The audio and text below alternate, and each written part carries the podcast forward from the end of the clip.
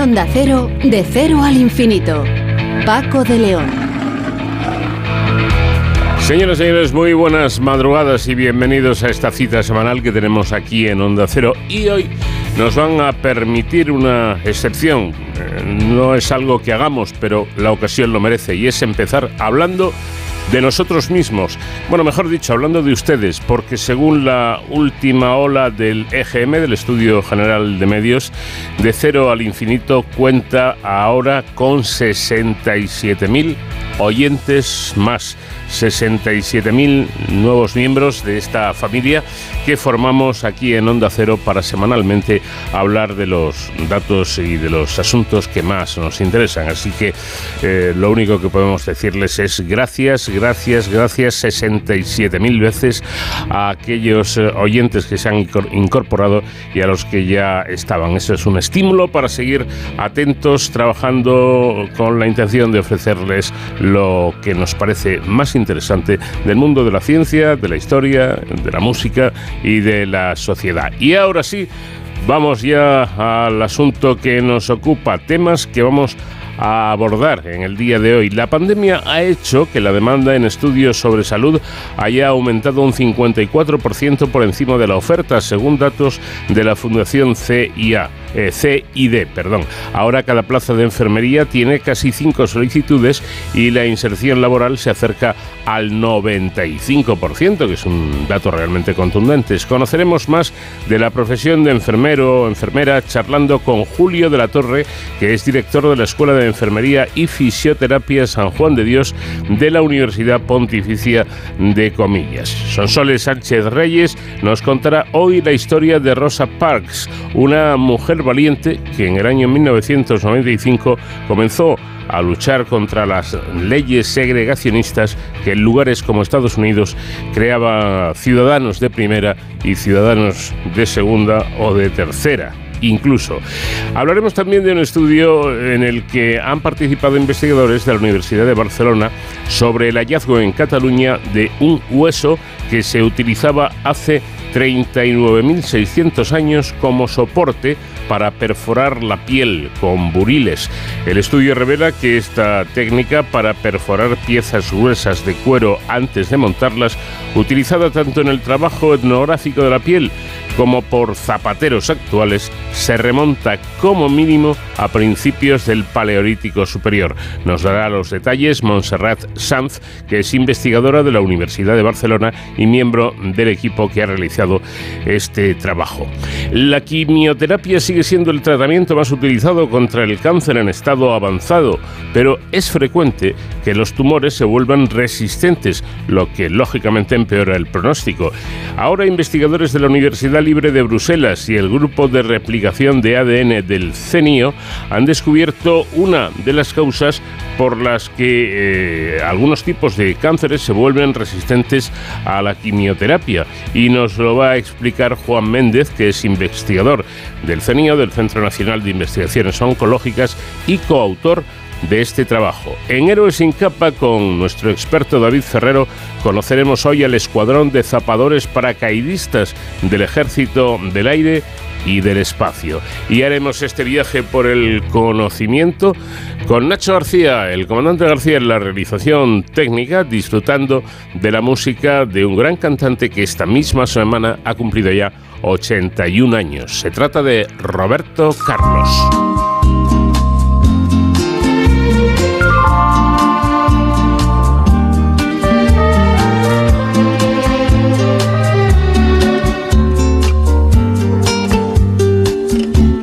Quiero ser tu canción desde el principio al fin. Quiero rozarme en tus labios y ser tu carmín. Ser el jabón que te suavice, el baño que te baña. La toalla que deslizas por tu piel mojada. Yo quiero ser tu almohada, tu edredón de seda. Besarte mientras sueñas y verte dormir. Yo quiero ser el sol que entra y da sobre tu cama despertarte poco a poco, hacerte sonreír. Quiero estar en el más suave toque de tus dedos, entrar en lo más íntimo de tus secretos. Quiero ser la cosa buena, liberada o prohibida, ser todo en tu vida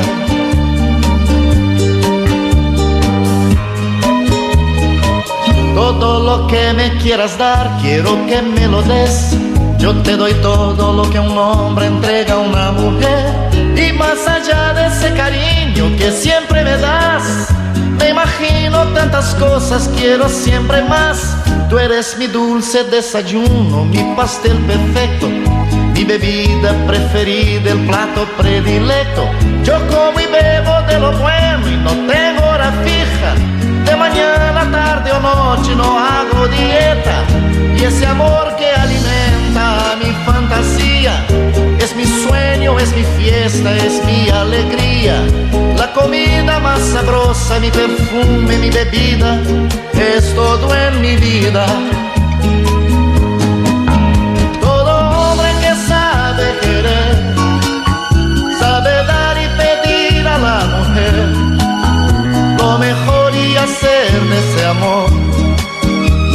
Come, que bebe, que da, que recibe. El hombre que sabe querer y se apasiona por una mujer, convierte su amor en su vida, su comida y bebida en la justa medida. El hombre que sabe querer, sabe dar y pedir a la mujer lo mejor y hacer ese amor.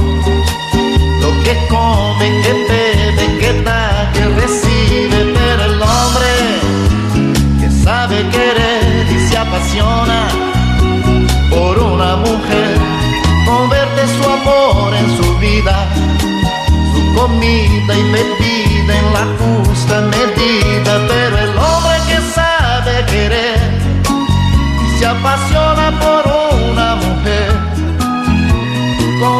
su amor en su vida. Vamos de cero al infinito en Onda Cero. Paco de León. La pandemia ha hecho que la demanda en estudios sobre salud haya um, aumentado un 54% por encima de la oferta, según datos de la Fundación CID. Ahora, cada plaza de enfermería tiene casi cinco solicitudes y la inserción laboral se acerca, ojo, al 95%. Por otra parte, parece que muchos hospitales demandan más enfermeras, enfermeros, por las necesidades que, que, tienen estos centros de este tipo de personal cualificado para que sea posible el perfecto funcionamiento con que deben contar estos centros. Bueno, de todo ello, de si hay más oferta que demanda, de eso que se dice o se escucha tanto, eh, sobre todo en determinados ambientes, de que un enfermero o una enfermera tiene trabajo al, día siguiente de haber acabado sus estudios. De todo ello, digo, vamos a hablar con Julio de la Torre, que es director de la Escuela de Enfermería y Fisioterapia, eh, Fisioterapia San Juan de Dios de la Universidad Pontificia de Comillas. Julio, ¿qué tal? Muy buenas noches. Muy buenas noches, muy bien, aquí encantado de, de atender la llamada. Fenomenal. Bueno, pues eh, vamos a empezar para, para, situarnos. Yo creo que es eh, importante hacerlo desde el principio. Hoy en día creo que se llaman DUE, es decir, diplomados universitarios en enfermería. Es decir, desde hace tiempo ya, una enfermera o enfermero tiene una titulación universitaria. Bueno, la verdad es que, perdóname que te corrija, pero esa titulación ya, ya tampoco es. Tampoco válida. es. Tampoco es válida. Somos graduados en enfermería. O graduados. Eh, efectivamente, sí. Eh, diplomados, eh, las, las, diplomaturas desaparecieron ya con, con Bolonia hace, uh bueno, pues aproximadamente 13 años. Uh -huh. y, y, ahora, bueno, pues estamos a la misma altura que cualquier antiguo licenciado, ¿no? Uh -huh. Los licenciados en farmacia se han convertido en graduados y los eh, diplomados en enfermería se han convertido en graduados, ¿no? Uh -huh. o sea, para, para, entendernos dentro del mundo de la salud, estamos todos por igual, excepto medicina, que es una carrera también un grado en medicina, pero de seis de seis años. El uh -huh. resto de grados, farmacia, fisioterapia, enfermería, eh, o cualquier, eh, pues no sé, ingeniería química, por ejemplo, o demás, bueno, pues, eh, o en biología, por ejemplo, pues también eh, somos, somos todos graduados en cuatro años de estudios universitarios. Mm. Bueno, eh, denominaciones eh, al margen que suelen ir cambiando cada X tiempo. Sí. Lo importante era lo que, eh, a donde yo quería llegar es eso, que hoy en día eh, un enfermero o una enfermera son licenciados universitarios, son personas que han pasado y han realizado una formación en la universidad como en cualquier otra carrera universitaria. Pero, eh, Julio, ¿hay falta de estos profesionales en los hospitales? Hay mucha falta de profesionales de enfermería en los, en los hospitales, en los centros de salud. Eh, la pandemia ha puesto en evidencia esa falta, también esa demanda por parte de ya no solo de, los usuarios como tal, de forma directa, sino del sistema. Eh, es una falta endémica. Eh, no hay suficientes profesionales para atender las necesidades. También hay una baja tasa de reposición, o sea, no, no se reponen todas las plazas que de los profesionales que se jubilan. Y es verdad que, que tenemos, seguimos teniendo un sangrado constante de profesionales que se marchan fuera mejorando sus condiciones tanto de laborales también como, como de vida, ¿no? Mm. Entonces es verdad que, hay una demanda bastante grande y es verdad que la tasa de, de, empleabilidad está en el 95% y llegamos a más que eso. ¿Por qué? Porque muchos de nuestros egresados, y en nuestras escuelas esto sucede con mucha frecuencia, trabajan en más de dos sitios a la vez, con lo cual estamos hablando de una empleabilidad de, de, pues eso, de un 50, o sea, de un 150%, ¿no? En muchos casos. Es decir, que podemos afirmar eh, que hay em, más eh, oferta eh, de trabajo que demanda, o, no es así? Sí. Sí, es así. O sea, que hoy por hoy nuestros alumnos cuando salen encuentran trabajo al 100%. Otra cosa es que muchas veces esos trabajos no les convengan, bueno, pues por una cuestión geográfica o por, bueno, pues eso, por otras circunstancias, por la turnicidad, por ejemplo. por ejemplo, en las residencias de ancianos las condiciones laborales eh, son eh, bastante, bueno, pues todavía dejan mucho que desear, ¿no? Y hay que, esas condiciones hay que revisarlas, ¿no? Mm. Para que sea atractivo para nuestros alumnos, en nuestros alumnos egresados, poder trabajar en ellas, ¿no? Con lo cual es cierto que eh, hay mucha demanda, pero es verdad que quizás las ofertas de trabajo no se ajustan precisamente a, bueno, pues a, lo que muchas veces el trabajo en sí supone y la responsabilidad, ¿no? El trabajar con pacientes eh, y con enfermos supone una no solo una responsabilidad sino que bueno pues eh, supone también un, un desgaste y, hay que compensarlo también de alguna manera muchas veces de la manera económica no además de las condiciones laborales de descanso y demás bueno, pues vamos a hablar un poco de esto. Eh, ¿Qué rango salarial perciben en el, en el sector de, de la enfermería? Pues una enfermera hoy por hoy está cobrando en un hospital público y en los hospitales privados que se han ajustado bastante, no, no así en las residencias de ancianos, está cobrando entre unos 1.600 a 2.000 euros dependiendo de las noches y festivos que haga. Es verdad que nuestros sueldos eh, son variables en ese sentido, claro. Eh, si haces eh, muchas noches y muchos festivos, pues tienes más sueldo a costa, digamos, del sacrificio de la vida personal, ¿no? Mm. Entonces es verdad que esto lo puedes hacer durante un tiempo determinado de tu vida, ¿no? Sobre todo cuando eres joven y no tienes hijos y en otros momentos pues ya no puedes ni siquiera permitirte eso, ¿no? Con lo cual es verdad que, que, que muchas enfermeras que, que necesitan, ¿no? Pues por el cuidado de sus hijos, enfermeras y enfermeros, ¿eh? ojo, eh, que bueno pues necesitan una conciliación familiar tienen que buscar de alguna manera a lo mejor pues eso el pensar en reducir el sueldo o pensar en un puesto de trabajo que sea más acorde con esas necesidades no y entonces es verdad que en comparación con, con eh, eh, bueno pues con otros países de nuestro entorno especialmente los países del norte no así con Portugal que estamos más o menos parecidos y en Portugal han ido a la huelga eh, bueno, pues eh, eh, en países de nuestro entorno los sueldos están muy por encima de los 2.500 o 3.000 euros al mes, sin hablar de servicios especiales, donde yo, bueno, ahora mismo tenemos un, una antigua alumna que está en Oslo trabajando y tiene un sueldo que se acerca a los 4.000 euros mensuales con sus días libres, con muchos más días libres, trabaja en una unidad de cuidados intensivos, ¿no? En un hospital en, en Noruega, ¿no? claro, con esas condiciones eh, es difícil retener el talento aquí, claro, porque no, no, se igualan, ¿no? Y bueno, pues deberíamos intentar acercarnos a eso en la medida de lo posible, ¿no?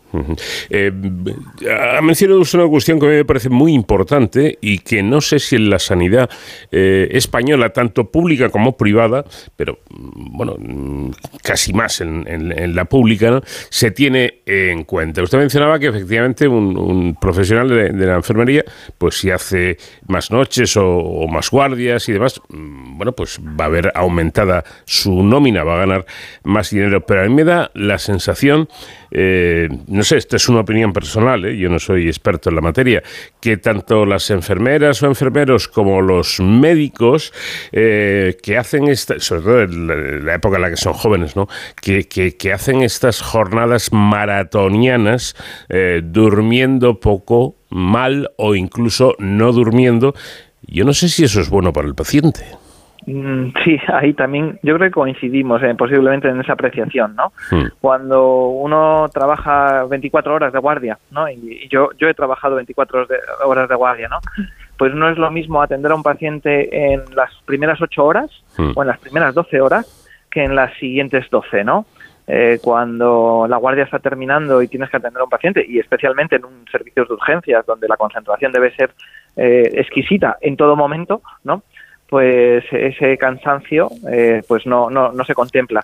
Y además hay que tener en cuenta en muchas ocasiones que claro que esas, esas jornadas o esas guardias se pueden muchas veces solapar. Puede haber eh, tres guardias eh, en una misma semana o en un periodo de diez días, ¿no?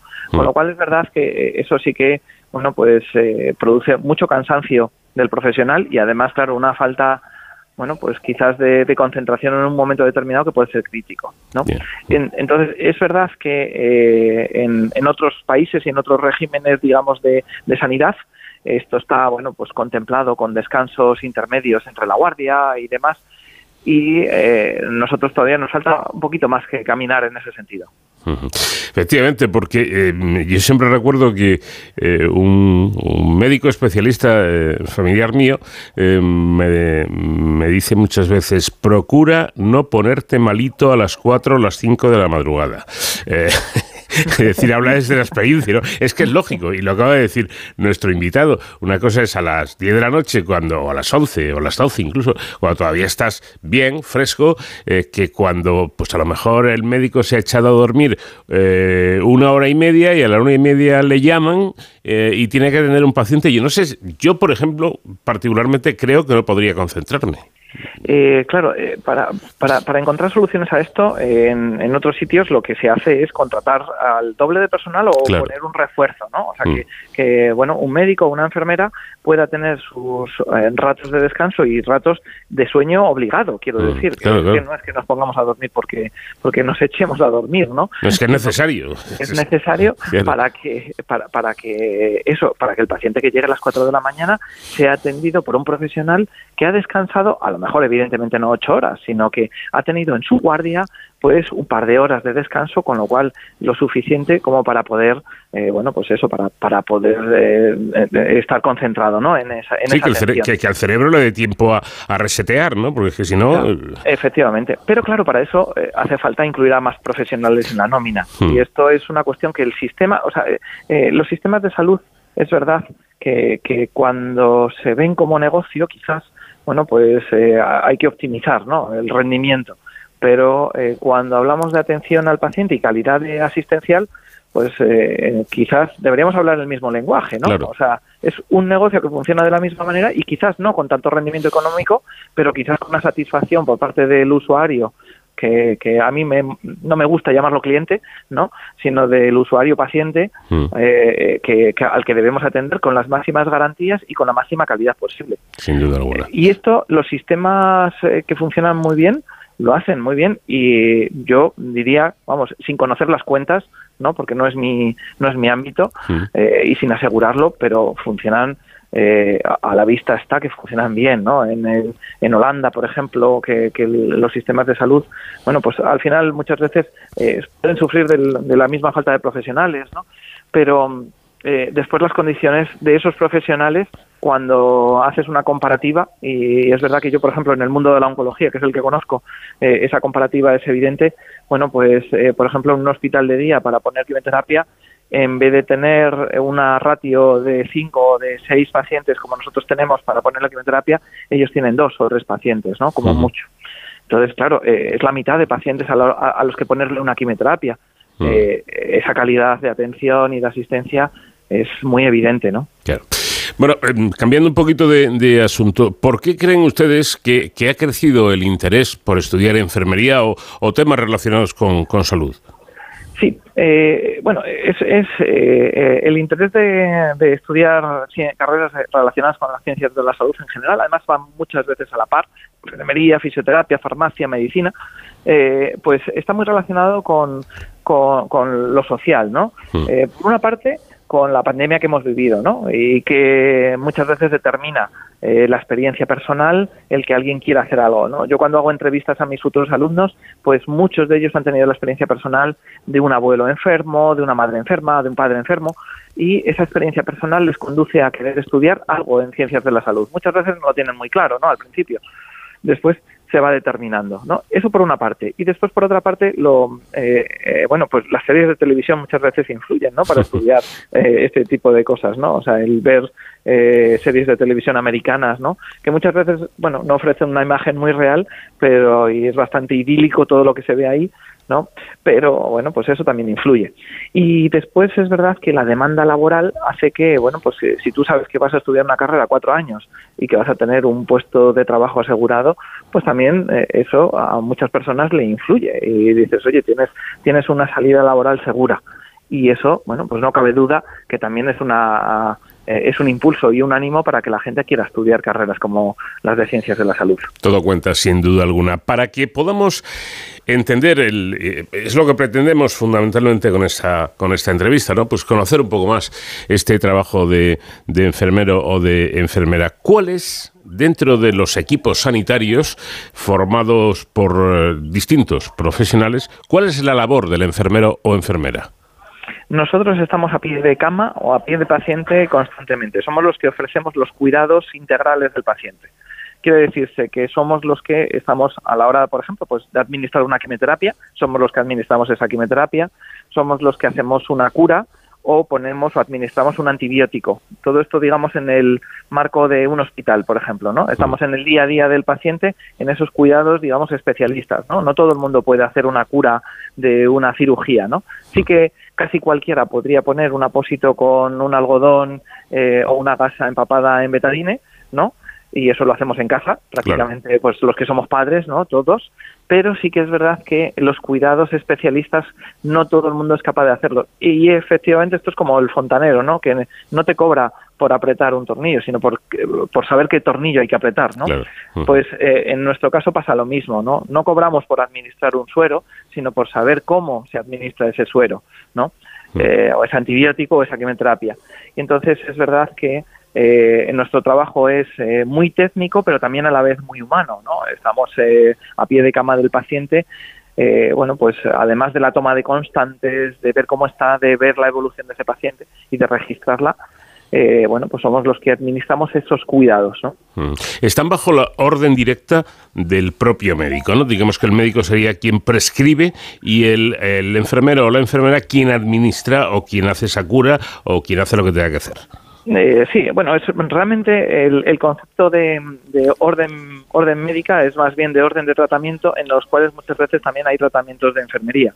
El concepto eh, de, también de piramidal, ¿no? Eh, de jerarquías ha cambiado mucho a lo largo de, estos años, ¿no? ¿Por qué? Porque muchas veces trabajamos muy en equipo con los equipos médicos y, especialmente las nuevas generaciones afortunadamente también tienen un concepto de trabajo muy en equipo y poco de la jerarquía de esta es una orden que te doy, ¿no?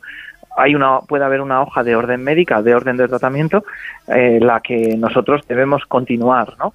Y sin embargo, hay otras cuestiones que dependen más de lo que nosotros hacemos con los pacientes, por ejemplo, a la hora de realizar una cura o cuestiones que son mucho más independientes, ¿no? En, en, nuestro caso, ¿no? Como pueden ser, pues eso, la realización de una eh, cura quirúrgica o de una úlcera por presión. Bueno, hablamos de del trabajo del, del enfermero. Eh, todos sabemos que hay distintas especialidades médicas, ¿no? El traumatólogo, el oncólogo, el estomatólogo eh, y un largo etcétera. En el caso eh, de la enfermería ocurre lo mismo. Hay distintas especialidades o el enfermero o la enfermera son simplemente eso. No, eh, hay diferentes especialidades. Desde la matrona, que es una especialidad que, digamos, está es muy conocida y muy consolidada, ¿verdad? Eh, muy conocida por el público. Hay una especialidad eh, en enfermería comunitaria, en enfermería pediátrica. Hay una, una especialidad en enfermería geriátrica. Esto es muy importante porque, bueno, pues salen algunas noticias, ¿no? Sobre la preparación o la necesidad de tener a, técnicos de formación profesional eh, que sean especialistas en geriatría, cuando ya hay una especialidad de enfermería en geriatría y que lo que hay que hacer es pagarles adecuadamente para que atiendan bien a quienes saben cuidar perfectamente de, de, esos pacientes, ¿no? Lo que pasa es que es verdad que es una especialidad y hay que pagarla, evidentemente, igual que pagamos a un médico geriatra, ¿no? Mm. Y, y, después hay diferentes tipos de especialidades en médico-quirúrgica, ¿no? Y bueno, estamos caminando algunas sociedades científicas como la oncología para que también seamos una especialidad, digamos, independiente ¿no? de, mm. de, otras. Que, que, bueno, en eso, en eso estamos trabajando, ¿no? Pues para que haya, digamos, más o menos una correspondencia entre las especialidades médicas y las especialidades, especialidades de enfermería. Bueno, usted dirige una escuela de eh, enfermería y fisioterapeuta. ¿El fisioterapeuta es un tipo de enfermero o no tiene nada que ver? No, eh, es verdad que la fisioterapia nació como una especialidad de enfermería. Sin embargo, ya hace 35 años en España, es verdad que eh, eh, sí que aquí hay unas diferencias tremendas entre los fisioterapeutas y los diferentes países. ¿no? En Estados Unidos tienen otra concepción de lo que es la fisioterapia, como quiropráctica. en Francia y en otros países del norte eh, la fisioterapia eh, es otro tipo de carrera universitaria también y entonces es verdad que es, difícil, ¿no? Por ejemplo, la fisioterapia en Francia se rige un poquito como regimos aquí las farmacias, ¿no? Para abrir una clínica de fisioterapia. Aquí el ejercicio de la fisioterapia es una profesión libre y eh, consiste la fisioterapia en la rehabilitación funcional y física del paciente y por eso nació como una especialidad de enfermería, pero es verdad que por una cuestión de biomecánica, anatomía y de especialización en los estudios, eh, ha, llegado a ser una carrera bien diferenciada, ¿no? Es verdad que en muchas cosas nos damos la mano, ¿no? Eh, en anatomía, por ejemplo, o en, o en, fisiopatología, evidentemente, ¿no? Pero bueno, ahí nos damos la mano eh, con medicina o con... Porque, porque estudiamos todos lo mismo, ¿no? Claro, son dos carreras distintas y, y que hacen distintas cosas. Hasta donde eh, yo sé, un fisioterapeuta mm, manipula articulaciones, ganglios o, músculos. Es de suponer, por, tanto, que han de tener amplios conocimientos porque de lo contrario el desastre que, físico que se podría provocar es, sería de mucha importancia, ¿no? Sí, efectivamente. O sea, es muy muy importante porque además eh, lo que lo que llamamos las lesiones iatrogénicas, ¿no? producidas por el profesional podrían ser muy importantes. No, y además es verdad que hay, ya hay una fisioterapia muy especializada. Eh, fisioterapia deportiva, por ejemplo. Nosotros tenemos un, un máster en fisioterapia deportiva y biomecánica. Hay expertos en fisioterapia en, personas con algún tipo de discapacidad, tanto física como mental o psiquiátrica. Eh, hay muchas especialidades dentro de la fisioterapia que son muy, muy interesantes. ¿no? La fisioterapia oncológica mismamente, ¿no? El hacer un drenaje linfático a una persona que ha tenido un infedema por un cáncer de mama, pues solo puede hacerlo a una, a una persona que esté correctamente entrenada, ¿no? Igual que, bueno, pues para lesiones deportivas o contracturas, la punción seca. No la puede hacer o no la puede realizar una, una punción seca alguien que no esté entrenado específicamente para, para, para esto, ¿no? Porque además puede producir lesiones o pinchazos en la, de, la aguja de la punción, pues de, bueno, de, manera muy, muy indeseada, ¿no? Sí, porque yo me imagino, eh, Julio, que, eh, que te soben un poco la espalda a modo de masajito, eso no es precisamente fisioterapia. No, no lo es, efectivamente. Que a veces se confunde, ¿no? Eh, sí, a veces se confunde, porque además es verdad que el fisioterapeuta no es un masajista. Claro. La terapia, la terapia manual, que es el masaje, ¿no? La terapia manual es uno de los tipos de fisioterapia que existen pero es una pequeña parte y además es verdad que cualquiera que tenga experiencia con un fisioterapeuta o la haya tenido sabe perfectamente diferenciar entre lo que es el masaje que pueden dar en casa, ¿no? Eh, con, con eh, el masaje de, o, la terapia manual que te aplica un fisioterapeuta a nivel terapéutico, ¿no? Que es muy distinto. Incluso eh, yo he leído muchas veces que, eh, que habéis sacado comunicados los profesionales del intrusismo profesional, de gente que no tiene ningún tipo de titulación y, bueno, pues hacen esto, dan masajes que eso a lo mejor no es lo más peligroso, eh, en ocasiones van a más. Cuando se va a más con estas cosas y ya te manipulan y no sé qué, eh, esto puede ser realmente peligroso, ¿no? Exacto, sí, sí, sí, no, porque además es verdad que muchas veces se pueden producir eso, lesiones asociadas eh, o con, con, la patología y pueden agravar patologías, ¿no? Con lo cual es verdad que, que el fisioterapeuta durante también sus cuatro años de carrera universitaria se especializa eh, en, en, hacer su trabajo bien y además evitar cualquier posible daño al paciente, ¿no? Pues todo esto es importante como es. Eh, yo creo que interesante también conocer el trabajo de estos profesionales que seguro, seguro, seguro que todos en algún momento de nuestra vida vamos a tener que pasar o hemos pasado ya por sus manos. Y aprovechando esto, quiero, Julio, a través eh, de, esta charla que estamos manteniendo, eh, hacerles llegar a todos sus compañeros, a todos los profesionales de, de la enfermería y de la fisioterapia, el trato extraordinario que normalmente, salvo alguna rarísima excepción, suelen tener con el paciente. Y eso aparte, aparte de lo, digamos, científico, es importante a nivel humano, porque cuando uno está malo, cuando uno está en un hospital, eh, hasta una sonrisa de la señora de la limpieza, yo creo que tiene, tiene su importancia curativa incluso. ¿eh? La tiene, la tiene, es terapéutica. La sonrisa es terapéutica, el dar la mano a un paciente cuando lo necesita es necesario, el mirarle a los ojos o el sonreírle y eh, tratarle adecuadamente es fundamental y es necesario y además nosotros trabajamos siempre en eso, ¿no? En la humanización del cuidado, ¿no? A estas horas seguramente eh, alguno de mis compañeros si me escucha que también le saludo, ¿no? Porque yo he pasado por muchas guardias y muchas muchas noches no hay muchas noches sin dormir y no precisamente de fiesta no pues eh, son son esas las que bueno pues las que tenemos no y eso no es lo que nosotros con lo que nosotros nos quedamos. Muchas veces es verdad que el pago que tenemos los profesionales es también en lo que nos devuelve el paciente no lo que pasa es que después también tenemos que pagar hipotecas. Eso sí, eso sí, hay que combinar las dos cosas, evidentemente. Pues Julio de la Torre, director de la Escuela de Enfermería y Fisioterapia San Juan de Dios de la Universidad Pontificia de, Comillas, eh, gracias por eh, habernos atendido, por darnos estas explicaciones y repito, gracias por el trabajo que, que realizáis en, en los hospitales. Un placer a vuestra disposición, encantado. Gracias.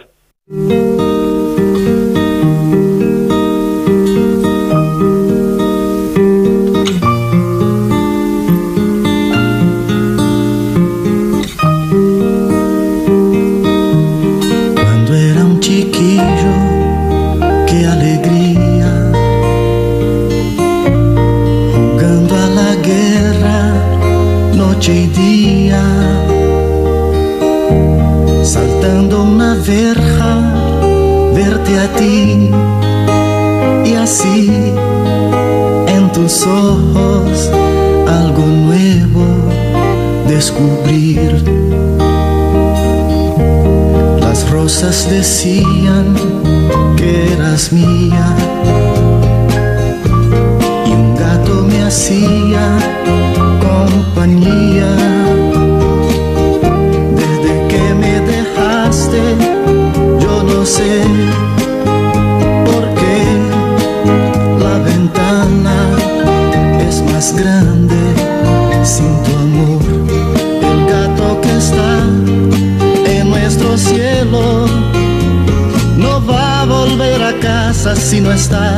No sabes, mi amor, qué noche bella. Presiento que tú estás en esa estrella, el gato que está triste y azul, nunca se olvida que fuiste mía, mas sé que sabrá de mi sufrir, porque mis ojos una lágrima.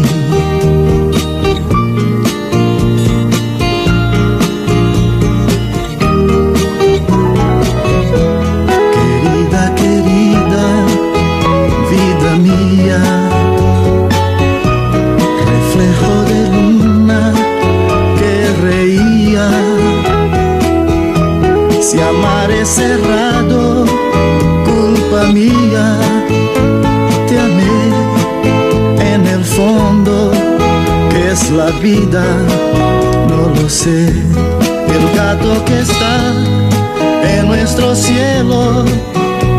No va a volver a casa si no estás, no sabes mi amor, qué noche bella.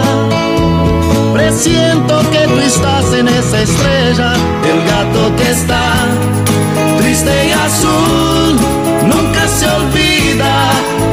fuiste mía, mas siempre serás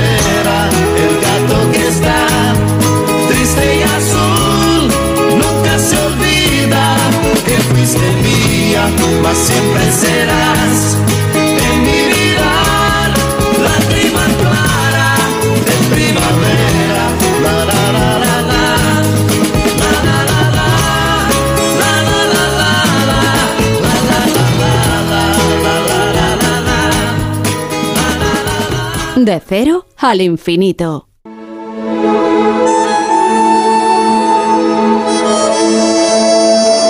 Rosa Louise Park es conocida en el mundo entero por negarse a ceder su asiento en un autobús a una persona blanca en el año 1955, como establecía la injusta ley o las injustas leyes segregacionistas raciales en los Estados Unidos en ese momento. Y esta mujer, eh, valiente sin duda, centra hoy la historia que nos trae Sonsoles Sánchez Reyes. ¿Qué tal, Sonsoles? Buenas noches.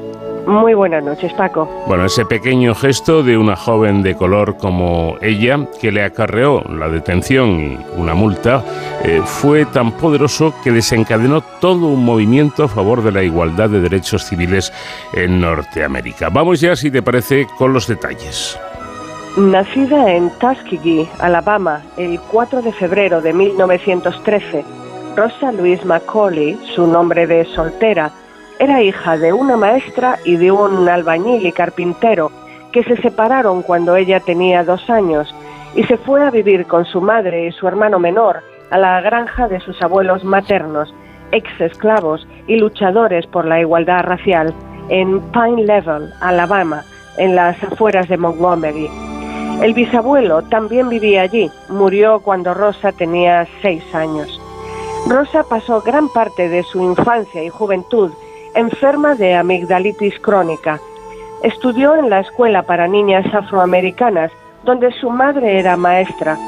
Cuando su madre enfermó gravemente y tuvo que dejar los estudios con 16 años para cuidarla, logró trabajo como costurera en una fábrica de camisas de Montgomery y ya casada desde los 19 años con Raymond Parks, barbero y miembro de la Asociación Nacional para el Progreso de las Personas Afroamericanas, 10 años mayor que ella, obtuvo el título de secundaria en 1934. El matrimonio no tuvo hijos.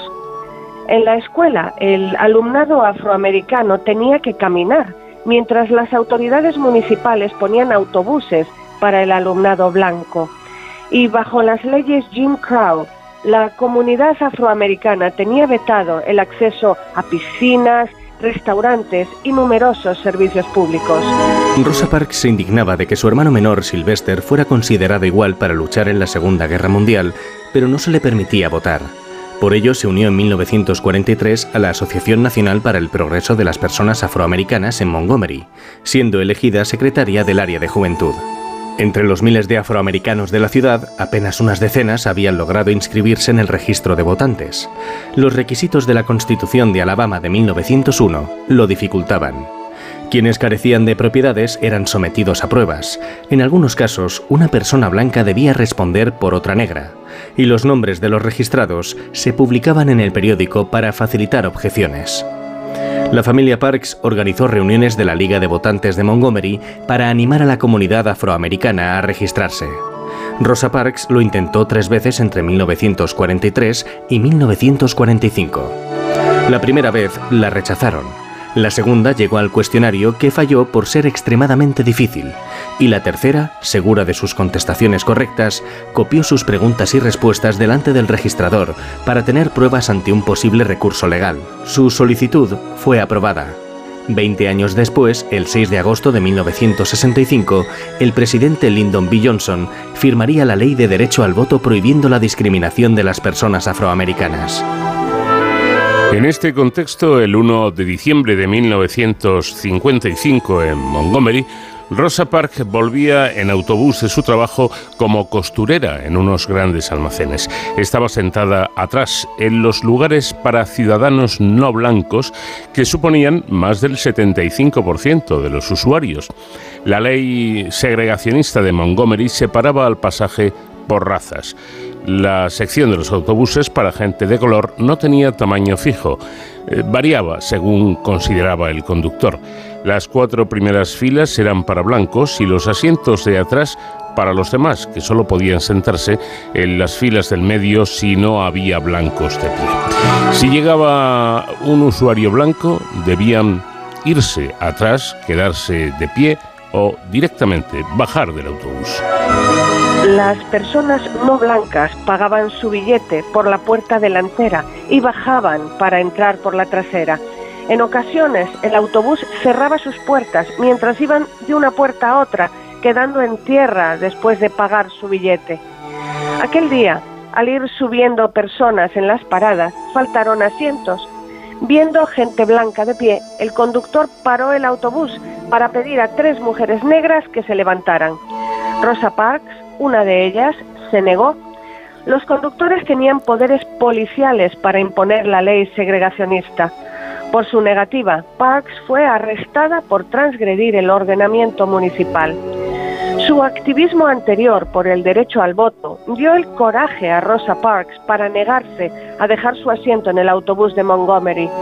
Como explicó en su autobiografía My Story, escrita en 1992 junto con Jim Haskins, no estaba cansada físicamente, ni más cansada de lo que solía estar al final de una jornada laboral. No era mayor, tenía 42 años. No, de lo único que estaba cansada era de ceder. Mientras más obedecíamos, peor nos trataban. Rosa Parks daba continuidad a otras tres afroamericanas, Claudette Colvin, de 15 años, Aurelia Browder, de 36, y Mary Louise Smith, de 18 que ese mismo año habían rechazado ceder su asiento de bus a personas blancas. Y fue la gota que colmó la paciencia de su comunidad. Los compañeros de Rosa Parks de la Asociación a favor de los derechos civiles de los afroamericanos comenzaron una protesta poco después de que fuera arrestada, difundiendo este mensaje.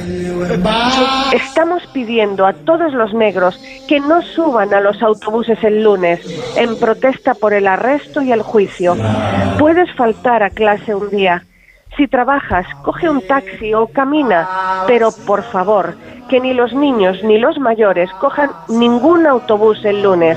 Por favor, permaneced fuera de los autobuses el lunes. Cuando los cuatro días se celebró el juicio, la protesta afroamericana estaba en marcha y Parks fue recibida por una multitud solidaria con su causa.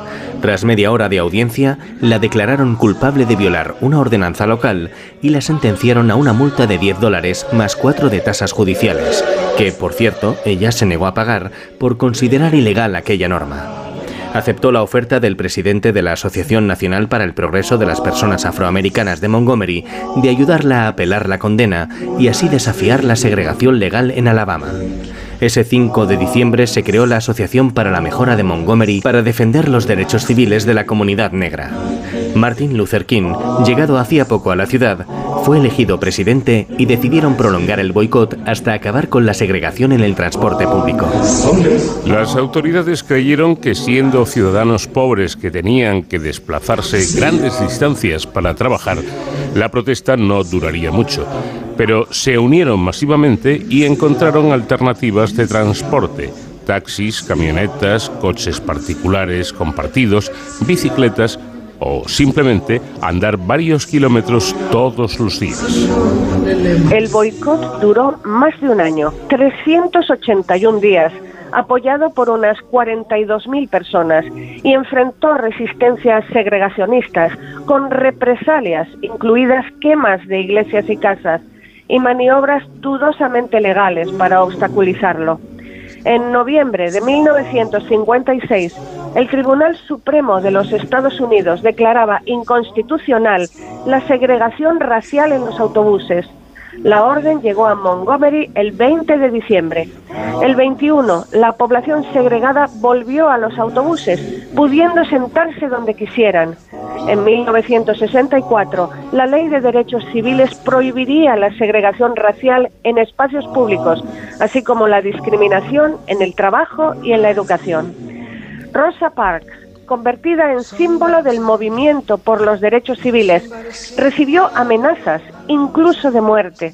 Perdió su empleo como costurera en unos grandes almacenes y su marido como barbero en una base aérea. Al no encontrar otro trabajo, acabaron instalándose en 1957 en Detroit. Allí comprobaron que el trato a la comunidad afroamericana no era mejor y que también había segregación en escuelas y viviendas se sumó al movimiento por una vivienda justa y apoyó la candidatura al Congreso del demócrata John Conyers, elegido en 1965, que la contrató como secretaria en su oficina hasta su jubilación en 1988. Allí trabajó en las áreas de vivienda asequible, discriminación laboral y educación. Colaboró con la Federación Estadounidense de Planificación Familiar y, fallecido su marido, fundó en 1987 el Instituto Rosa y Raymond Parks para el Desarrollo Personal, cuyo programa anual, Caminos hacia la Libertad, organiza recorridos en autobús para adolescentes para que conozcan la historia de la lucha por los derechos civiles en Estados Unidos. Acudió a la histórica marcha de 1963 en Washington para exigir leyes federales que protegieran los derechos civiles, aunque echó en falta oradoras y mayor protagonismo de las mujeres. Recibió la Medalla Presidencial de la Libertad en 1996 y en 1999 la Medalla de Oro del Congreso. También se le concedieron 43 doctorados honoris causa. Tras su muerte a los 92 años, el 24 de octubre de 2005 en Detroit, fue la primera mujer y la segunda persona afroamericana velada en el Capitolio de Washington, un honor concedido solo a 28 personas en la historia de Estados Unidos. A la ceremonia acudieron 50.000 personas.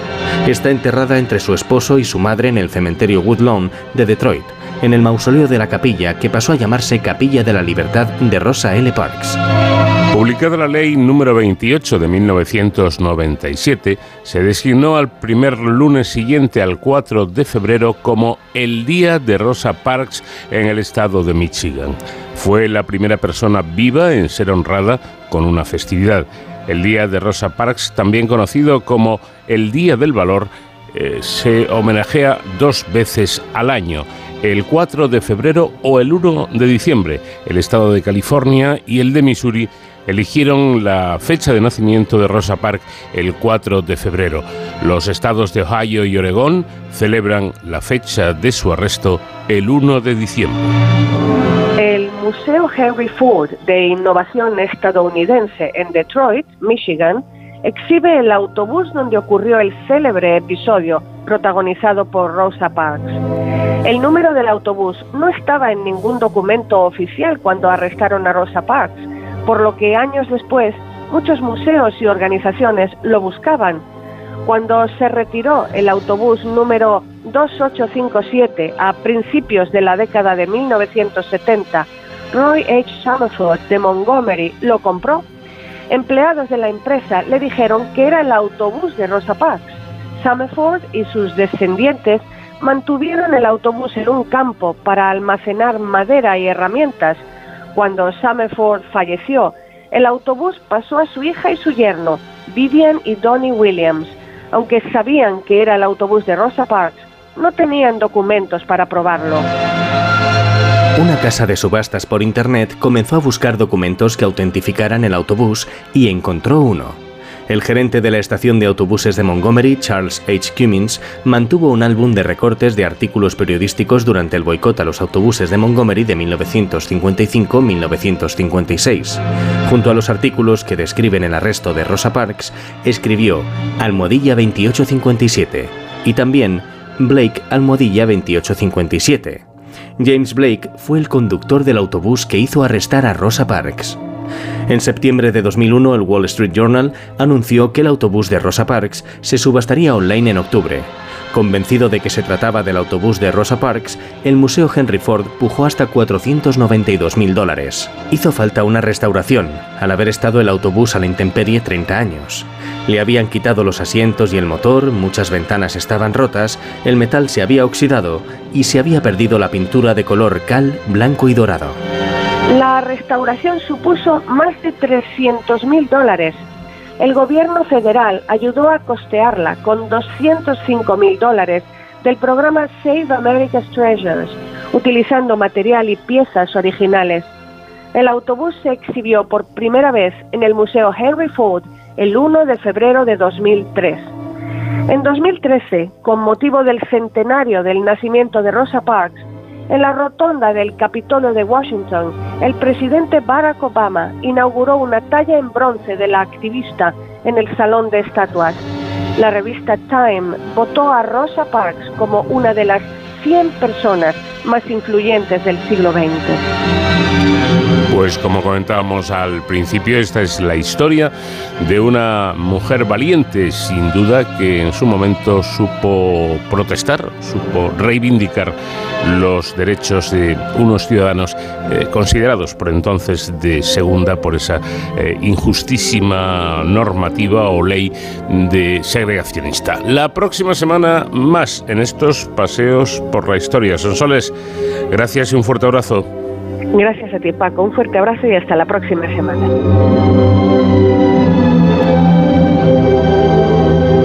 De cero al infinito.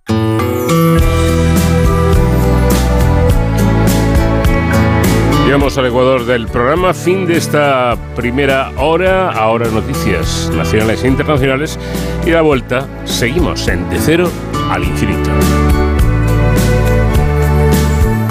Sonrisa bonita, mirar de quien sabe andar por la vida. Conoce el amor y quien sabe una pena guardada escondida. Tiene la experiencia de la diferencia de amor y pasión. Lo que es verdadero algo pasajero o pura ilusión. Es joven bastante, ya no como antes, pero es tan bonita.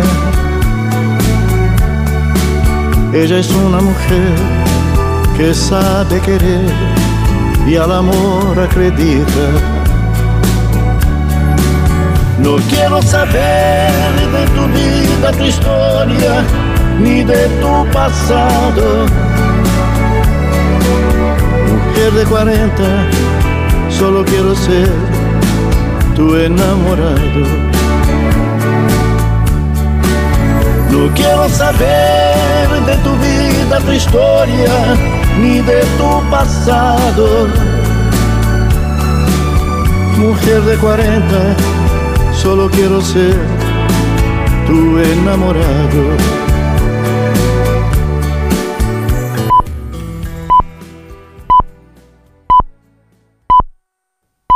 Las 5, las 4 en Canarias. Noticias en Onda Cero. ¿Qué tal? Buenas noches. Los representantes de los países del Grupo de Contacto sobre la Defensa de Ucrania han mantenido una nueva reunión en Alemania en la base estadounidense de Ramstein. Allí han tratado de coordinar su ayuda militar a Kiev, en que demanda más armas y municiones de cara a su próxima contraofensiva. El secretario general de Defensa de Estados Unidos, Joe Austin, asegura que el apoyo internacional sigue siendo firme y duradero. También ha anunciado la pronta llegada de los carros de combate Abrams para los soldados ucranianos. Por su parte, el secretario general de la OTAN, Jens Stoltenberg, ha confirmado que el presidente ucraniano Volodymyr Zelensky acudirá a la próxima cumbre de la alianza que se celebrará en julio en la capital de Lituania. Stoltenberg también ha señalado que el futuro de Ucrania está en la familia euroatlántica. Uh, el puesto legítimo de Ucrania está en la OTAN, como han acordado los aliados, pero lo importante ahora es que este país prevalezca, que gane, porque si no, no puede ser un Estado miembro. Y esto debe ser nuestro principal objetivo. De fuera de nuestras fronteras les contamos además que el ejército de Sudán ha aceptado una tregua de tres días de duración ofrecida por las fuerzas paramilitares de apoyo rápido con el motivo del fin del Ramadán. Sin embargo, pocas horas después de este anuncio, ambos contendientes han vuelto a acusarse mutuamente de haber vuelto a violar la tregua anunciada. Naciones Unidas ha pedido a los combatientes que permitan a los civiles acceder a los suministros esenciales. Desde hace una semana, más de 330 personas han muerto y más de 3.200 han resultado heridas. España ya tiene ah, listos los dos aviones militares en Djibouti para evacuar a los españoles en cuanto se dé la oportunidad. Del mismo modo trabaja ya el Servicio Europeo de Acción Exterior, corresponsal de Onda Cero en Bruselas, Jacobo de Regoyos. El Servicio Europeo de Acción Exterior está trabajando con los Estados miembros para ver cómo pueden sacar mejor a los 1.500 europeos que se cree que permanecen en Sudán. Como la Unión Europea no tiene aviones, su papel sobre todo es el de coordinar a las capitales, que sí que los tienen, para que dentro no vayan solo sus propios nacionales, como ocurrirá previsiblemente con los 3 A400M del Ejército del Aire Español, que esperan en Djibouti a que las condiciones permitan actuar, algo que no se ve cercano en el horizonte. La situación está bastante complicada según las fuentes comunitarias consultadas, los intensos bombardeos que se están produciendo en el aeropuerto de Jartum, donde hay aviones destrozados en las pistas lo demuestran. El espacio aéreo, de hecho, está cerrado ahora mismo. El jefe de la Agencia Europea para la Protección Civil y Ayuda Humanitaria, el belga Wim Fransen, ha resultado herido por un disparo en Jartum y el lunes el embajador de la Unión Europea en Sudán fue asaltado en su propia casa. Pero la delegación de los 27 en la ciudad sigue operativa. De momento no se ha evacuado en un intento por seguir prestando servicio en estos momentos complicados. Y en nuestro país, en el terreno político, la secretaria general de Podemos, Ione Belarra, acusa a sus socios de, gobiernos, eh, de gobierno de no cuidar a la coalición por haber sacado adelante junto al Partido Popular la proposición de reforma del apartado penal de la llamada ley del solo sí es sí. Belarra describe esa votación como una triste imagen. Más que una imagen sorprendente, es una imagen triste. Desde nuestro punto de vista, em, hay que cuidar la coalición y creo que quien no está cuidando la coalición es quienes pactan un retroceso en derechos de las mujeres con el Partido Popular, que es el partido que sistemáticamente se ha opuesto a todos los avances feministas en la historia de nuestro país. Desde el Partido Socialista, su vicesecretaria general, María Jesús Montero, no comparte esas afirmaciones de Ione Belarra. Señala que los socialistas no admiten lecciones de ninguna fuerza política al tiempo que trata de minimizar las discrepancias entre los dos socios de gobierno. Compartimos el 99% de la hoja de ruta, pero hay una parte en la que hay la discrepancia lógica entre formaciones distintas. Eh, hemos intentado un acuerdo que no fue posible y que el Partido Socialista y el presidente en particular, de forma decidida y contundente, una vez agotado ese diálogo, eh, decidió presentar esa proposición de ley, insisto, porque nuestro único objetivo era proteger a las mujeres. Hasta aquí lo más destacado hasta hora de la noche. Actualizamos información en 55 minutos cuando sea las 6, las 5 en Canarias. Recuerden que pueden mantenerse informados en todo momento en nuestra página web. Síguenos por internet en ondacero.es.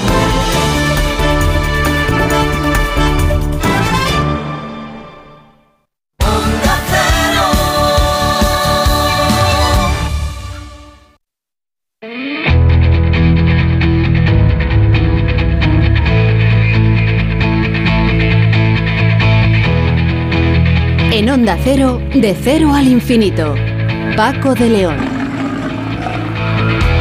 Abrimos aquí nuestra segunda hora en este programa diferente para gente curiosa que es de cero al infinito. Una segunda hora en la que vamos a hablar de un estudio en el que han participado investigadores de la Universidad de Barcelona sobre el hallazgo en Cataluña de un hueso que se utilizaba hace 39.600 años como soporte para perforar la piel con buriles. El estudio revela que la técnica para perforar piezas gruesas de cuero antes de montarlas, utilizada tanto en el trabajo etnográfico de la piel como por zapateros actuales, se remonta como mínimo a principios del Paleolítico Superior.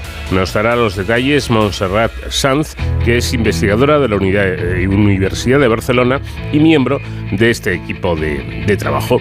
La quimioterapia sigue siendo el tratamiento más utilizado contra el cáncer en estado avanzado, pero es frecuente que los tumores se vuelvan resistentes, lo que lógicamente empeora el pronóstico. Ahora investigadores de la Universidad Libre de Bruselas y el grupo de replicación de ADN del CENIO eh, han descubierto una de las causas por las que algunos tipos de cánceres se vuelven resistentes al tratamiento, a la quimioterapia. Nos lo explicará Juan Méndez, que es investigador del CENIO y coautor del trabajo. Y en Héroes sin capa, con nuestro experto David Ferrero, vamos a conocer el escuadrón de zapadores paracaidistas del Ejército del Aire y del Espacio. Y también, como es lógico, en esta segunda hora seguiremos hablando de la música de un intérprete que esta semana ha cumplido ya 81 años, como pasa el tiempo, Roberto Carlos.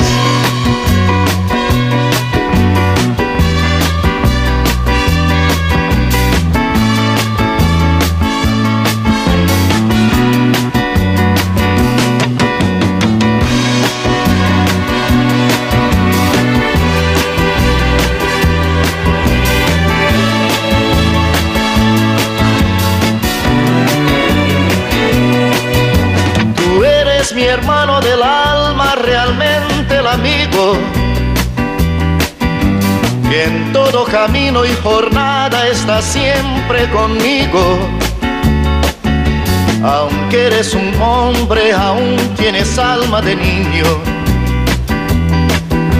Aquel que me da su amistad, su respeto y cariño.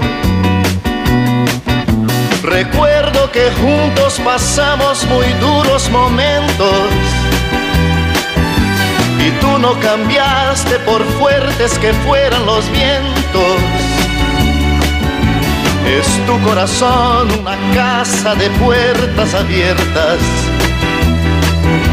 Tú eres realmente el más cierto en horas inciertas.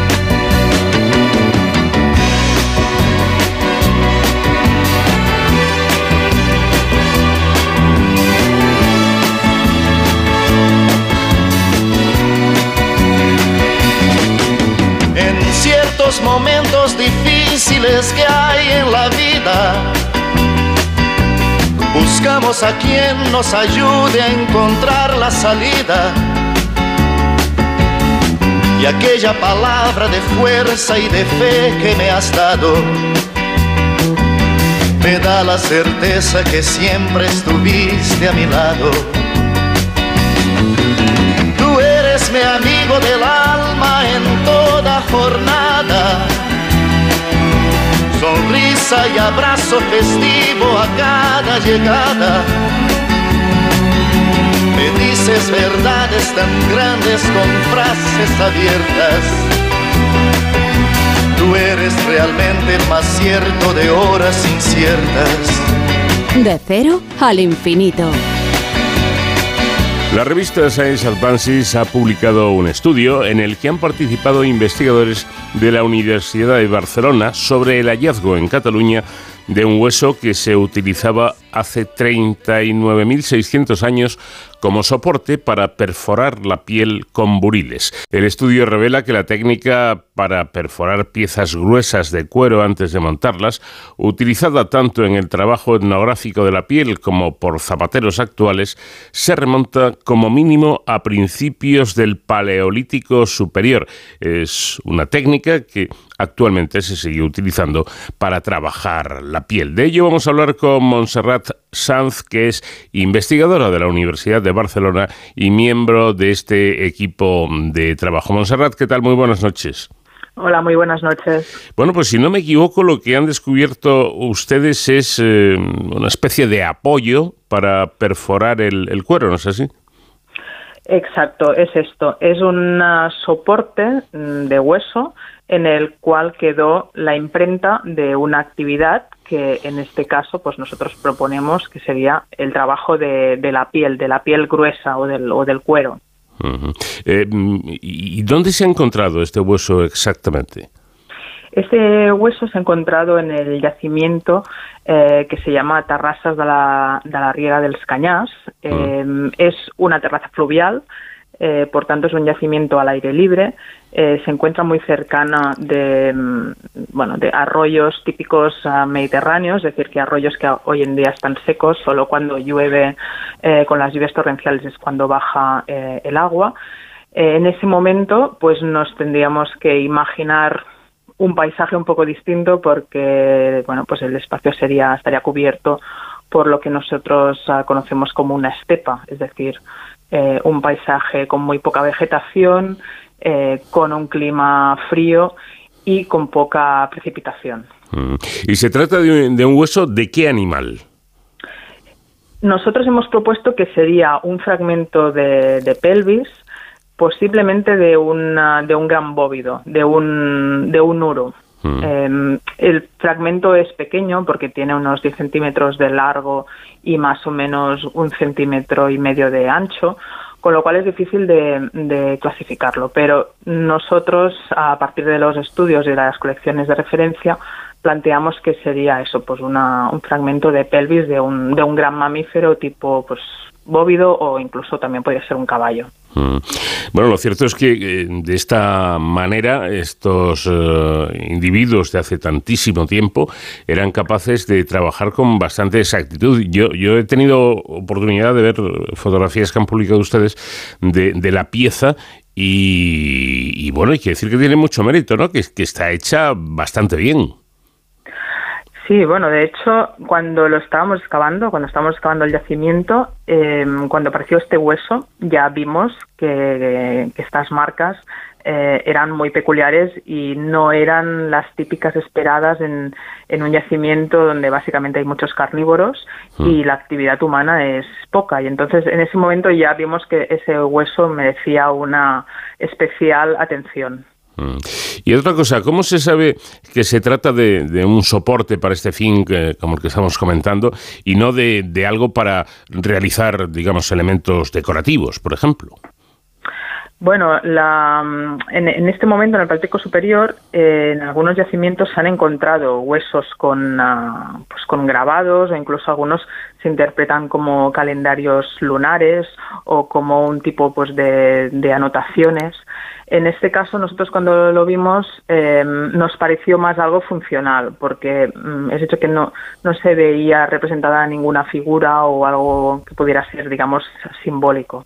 Entonces pensamos en algo funcional y ya pues dirigimos un poco la experimentación eh, en ese en ese sentido porque no nos parecía nada realizado con con esa digamos finalidad más simbólica o artística por cierto que los punzones de, huesos, eh, según dicen ustedes, los expertos, ya estaban documentados en África del Sur, datos de hace unos 73.000 años, y en yacimientos de neandertales tardíos en Europa, pero nada hace pensar que se utilizaran eh, para perforar el cuero, pero lo que se ha encontrado ahora por primera vez es la evidencia ¿no? de, la, de, de la utilización, como decíamos antes, de los buriles para perforar la piel.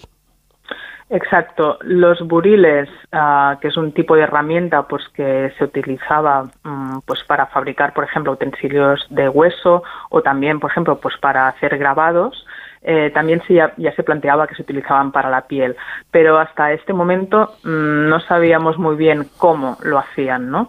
Eh, en este caso, justamente, pues ha quedado el registro eh, de cómo utilizaban estos estos buriles, que nosotros hemos visto, pues que lo harían, utilizarían unos buriles un poco más gruesos, muy parecidos a algunos que, han, que se han documentado en yacimientos del norte de Cataluña, en la zona de Girona, y estos buriles golpeando, pues con, con un percutor, permiten, pues de, de agujerear la piel, ¿vale? Mm. Porque de hecho la aguja de, de, hueso, ¿no? La aguja de coser, mm, como la que tenemos actualmente, que es metálica, pero en el Paleolítico sería de hueso, aparece hace 26.000 años en Europa. Mm. Eh, la aguja de coser está claro que servía para coser, ¿no? Pero ¿cómo lo hacían antes? Pues mm, la evidencia de Cañas eh, lo que nos viene a explicar pues que hace 40.000 años eh, se hacían ya estas perforaciones con este buril y que permitía sobre todo pues eso trabajar pieles muy gruesas porque la aguja de hueso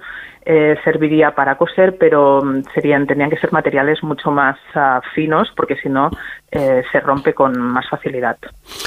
Eh, bueno, a mí me parece importante que se, se, haya descubierto que ya en esa remota época, 40.000 años aproximadamente, contaban con la tecnología suficiente para perforar la piel y así, que esta era, parece ser, ese parece ser el motivo, elaborar trajes ajustados, zapatos y, y otros objetos, ¿no? Exacto, nos tenemos que imaginar que, bueno, aparte pues, de hacer vestidos, digamos, ajustados, ¿no? Eh, también podrían hacer tiendas, ¿no? De, de, campaña. Mm. Eh, de hecho, el, propio yacimiento de Cañas, como he comentado, es al aire libre. Eh, posiblemente estos humanos vivían por esa zona y posiblemente estaban en un campamento al aire libre. con lo cual, a lo mejor, pues también las tiendas las podían hacer con esta con esta tecnología, ¿no? Es decir, no solo vestidos, zapatos, sino también a tiendas, también contenedores, ¿no? Eh, o recipientes, pues para llevar eh, comida o llevar eh, objetos. nos abre esta, esta posibilidad y sobre todo lo que he comentado, que es un momento muy frío y lo que nos está diciendo es que estos humanos pues ah, se protegían del frío no y se mm. protegían pues cosiendo preparando estas estas prendas de vestir más ajustadas al cuerpo y por tanto eh, pues más protegidos contra, contra las adversidades climáticas. porque en definitiva, eh, insisto en ello para que todo el mundo lo, lo tenga claro, eh, digamos que esto se trata básicamente de, de coger pieles, trozos de, de, pieles o piezas enteras, juntarlas y de esta manera hacer pues una bolsa, una tienda de campaña, un vestido, un zapato, lo que sea, ¿no? Exacto. Eh, en el hueso nosotros lo que hemos visto es que hay especialmente hay una serie de unas marcas que están hechas con un mismo eh, objeto y ah, estas perforaciones están hechas a una misma distancia. Más o menos entre cada perforación hay pues un, medio centímetro. Esto nos recuerda mucho pues justo em, a lo que sería pues el, realizar también para el, cosido ¿no? de, alguna, de alguna pieza. Entonces hacían estas perforaciones con, ah, con los buriles, dejaban la imprenta en el hueso y después a posteriori pues con, con algún tipo pues de cuero más fino o a lo mejor algún elemento vegetal, lo que hacían era, y con algún elemento punzante, era pasar este tipo de hilo eh, por estos agujeros y así eh, pues, pues juntar diferentes piezas para confeccionar pues lo que hemos hablado desde vestidos a tiendas a zapatos a lo que a lo que necesitaran bueno supongo que el, descubrimiento en sí es importante porque eh, se sabía que la ropa ceñida fue fundamental para la supervivencia de las poblaciones en el Paleolítico, esas poblaciones que vivían en ambientes, como usted ha recordado muy bien, de, climas eh, muy fríos. Sin embargo, se dispone de muy poca información sobre las herramientas y técnicas utilizadas para hacer ropa ajustada antes de la invención de, las agujas de, coser hechas eh, de hueso. Es decir, que este fue un, paso previo o intermedio. Exacto, no conoce, o sea, sí que, por ejemplo, en los buriles se hacen estudios de lo que nosotros llamamos traciología y nos indican, pues, por ejemplo, que se trabajaba la piel. Lo que no sabemos es cómo se trabajaba o, o qué hacían.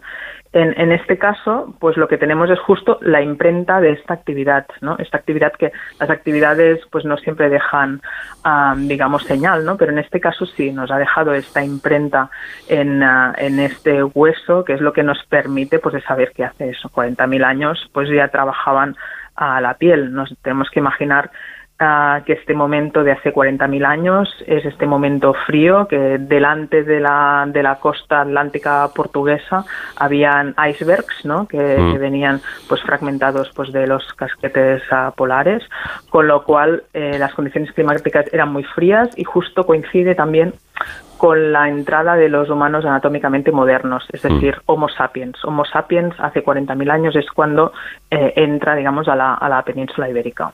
Eh, el estudio mm, viene a, revelar que 14.000 años antes de la introducción de las agujas de coser en Europa, estos cazadores recolectores paleolíticos podían fabricar artículos de cuero ajustados, lo cual ya era una, una ventaja, ¿no?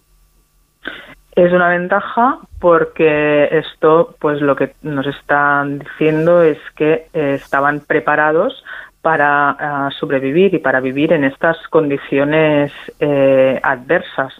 Eh, nosotros, eh, claro, normalmente en los yacimientos lo que siempre encontramos son los restos inorgánicos, ¿no? Es decir, que nunca encontramos, pues, por ejemplo, las vestimentas o las, o las tiendas o los zapatos. Esto no, se encuentra, pues, porque no se conserva. En este caso, hemos encontrado esta evidencia de esta actividad que, pues, nos apunta a que, obviamente, pues, había una, un gran trabajo y una gran, digamos, artesanado ¿no? de, de, la piel pues que les permitía de confeccionar eh, este tipo pues de, vestidos o de, o de piezas para mm, sobrevivir pues a, en estas condiciones ah, climáticas frías. Mm.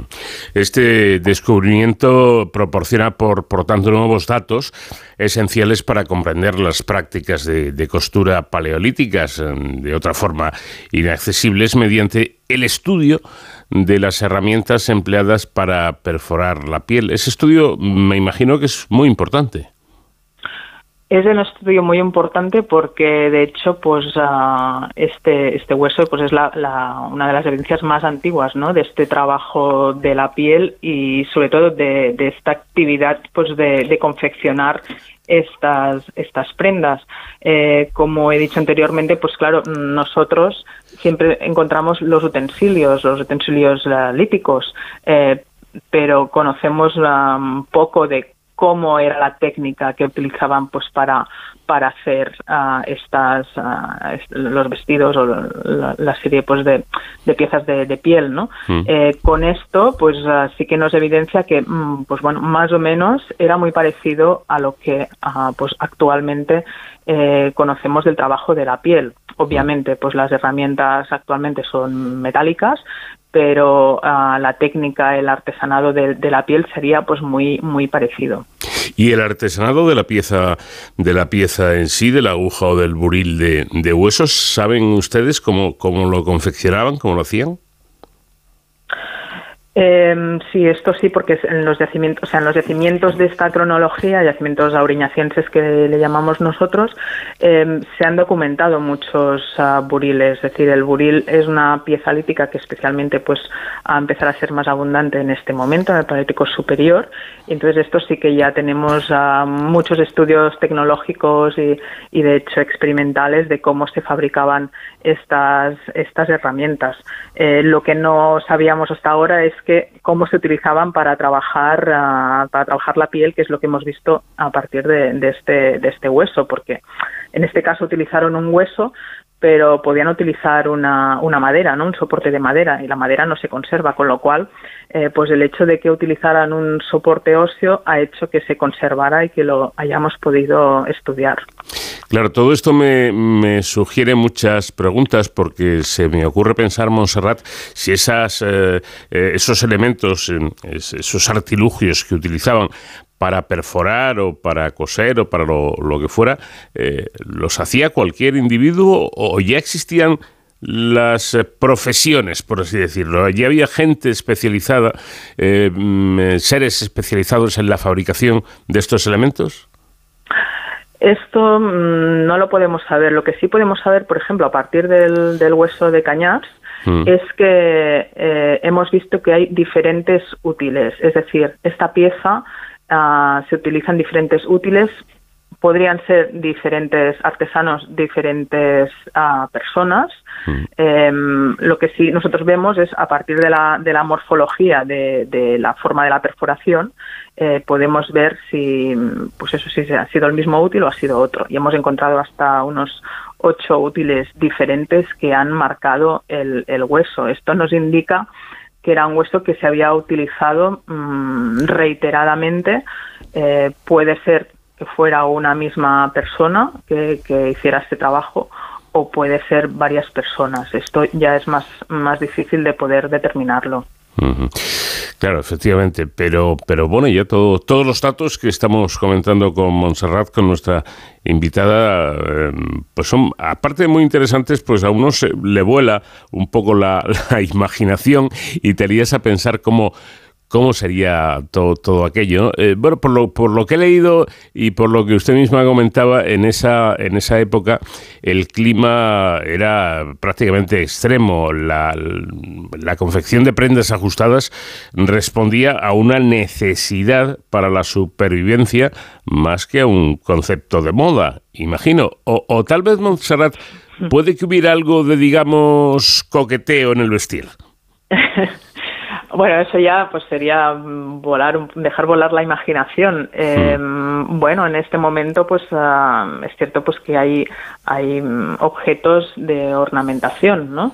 Encontramos objetos uh, con un uso, digamos, ornamental, con lo cual mm, tampoco sería descabellado pensar que, que, podría haber pues algunas prendas que también eh, fueran uh, fueran no solo funcionales, sino también pues uh, decorativas, ¿no? Mm. Pero eso ya mm, con, con, nuestro registro ya no lo podemos no lo podemos saber, ¿no? Ni determinar. Eh, lo que sí es cierto es que, que eso que en este momento ya hay arte, ¿no? Ya hay objetos artísticos eh, encontrados, pues por ejemplo, en, huesos, ¿no? Mm. Eh, con lo cual, pues bueno, no sería descabellado. Bueno, pues dejamos que la imaginación siga volando y que cada uno imagine lo que quiera, pero, pero efectivamente, estoy de acuerdo con lo que dice Monserrat, si ya existía un concepto de arte, ¿por qué no aplicado a la moda, no? Y que alguien se viera, pues, pues, pues más guapo o más guapa con el ropaje eh, o, el vestido, lo que fuera, eh, más ceñido. la localización de este hueso eh, seguía algún tipo de sospecha. ¿Creían ustedes que se podía encontrar allí o fue algo simplemente casual que surgió en, en los trabajos en el yacimiento?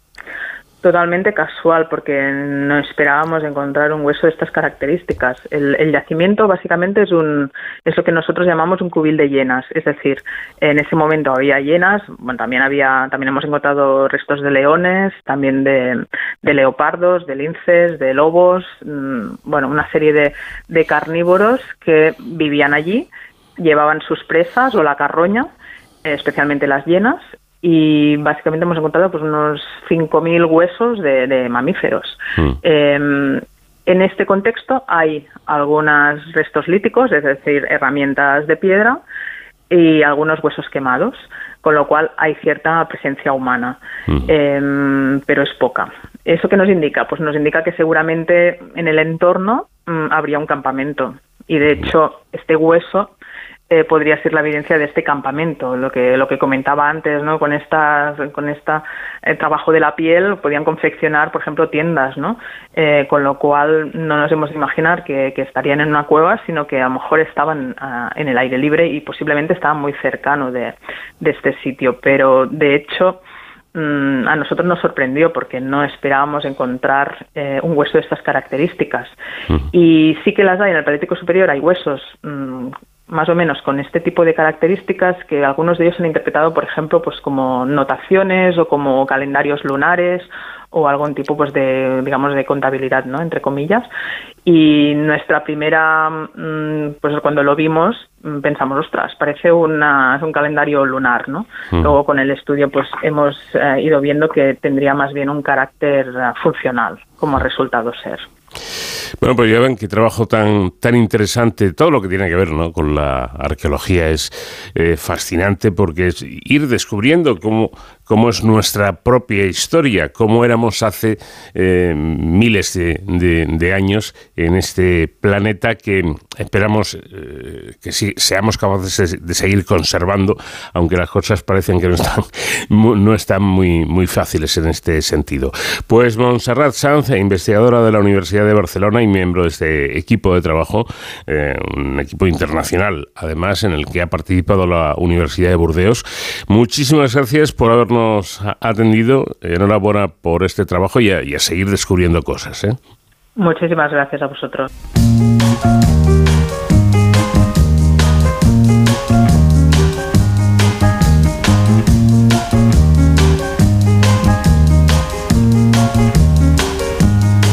Yo solo quiero mirar los campos, yo solo quiero cantar mi canto pero no quiero cantar solito, yo quiero un coro de pajaritos.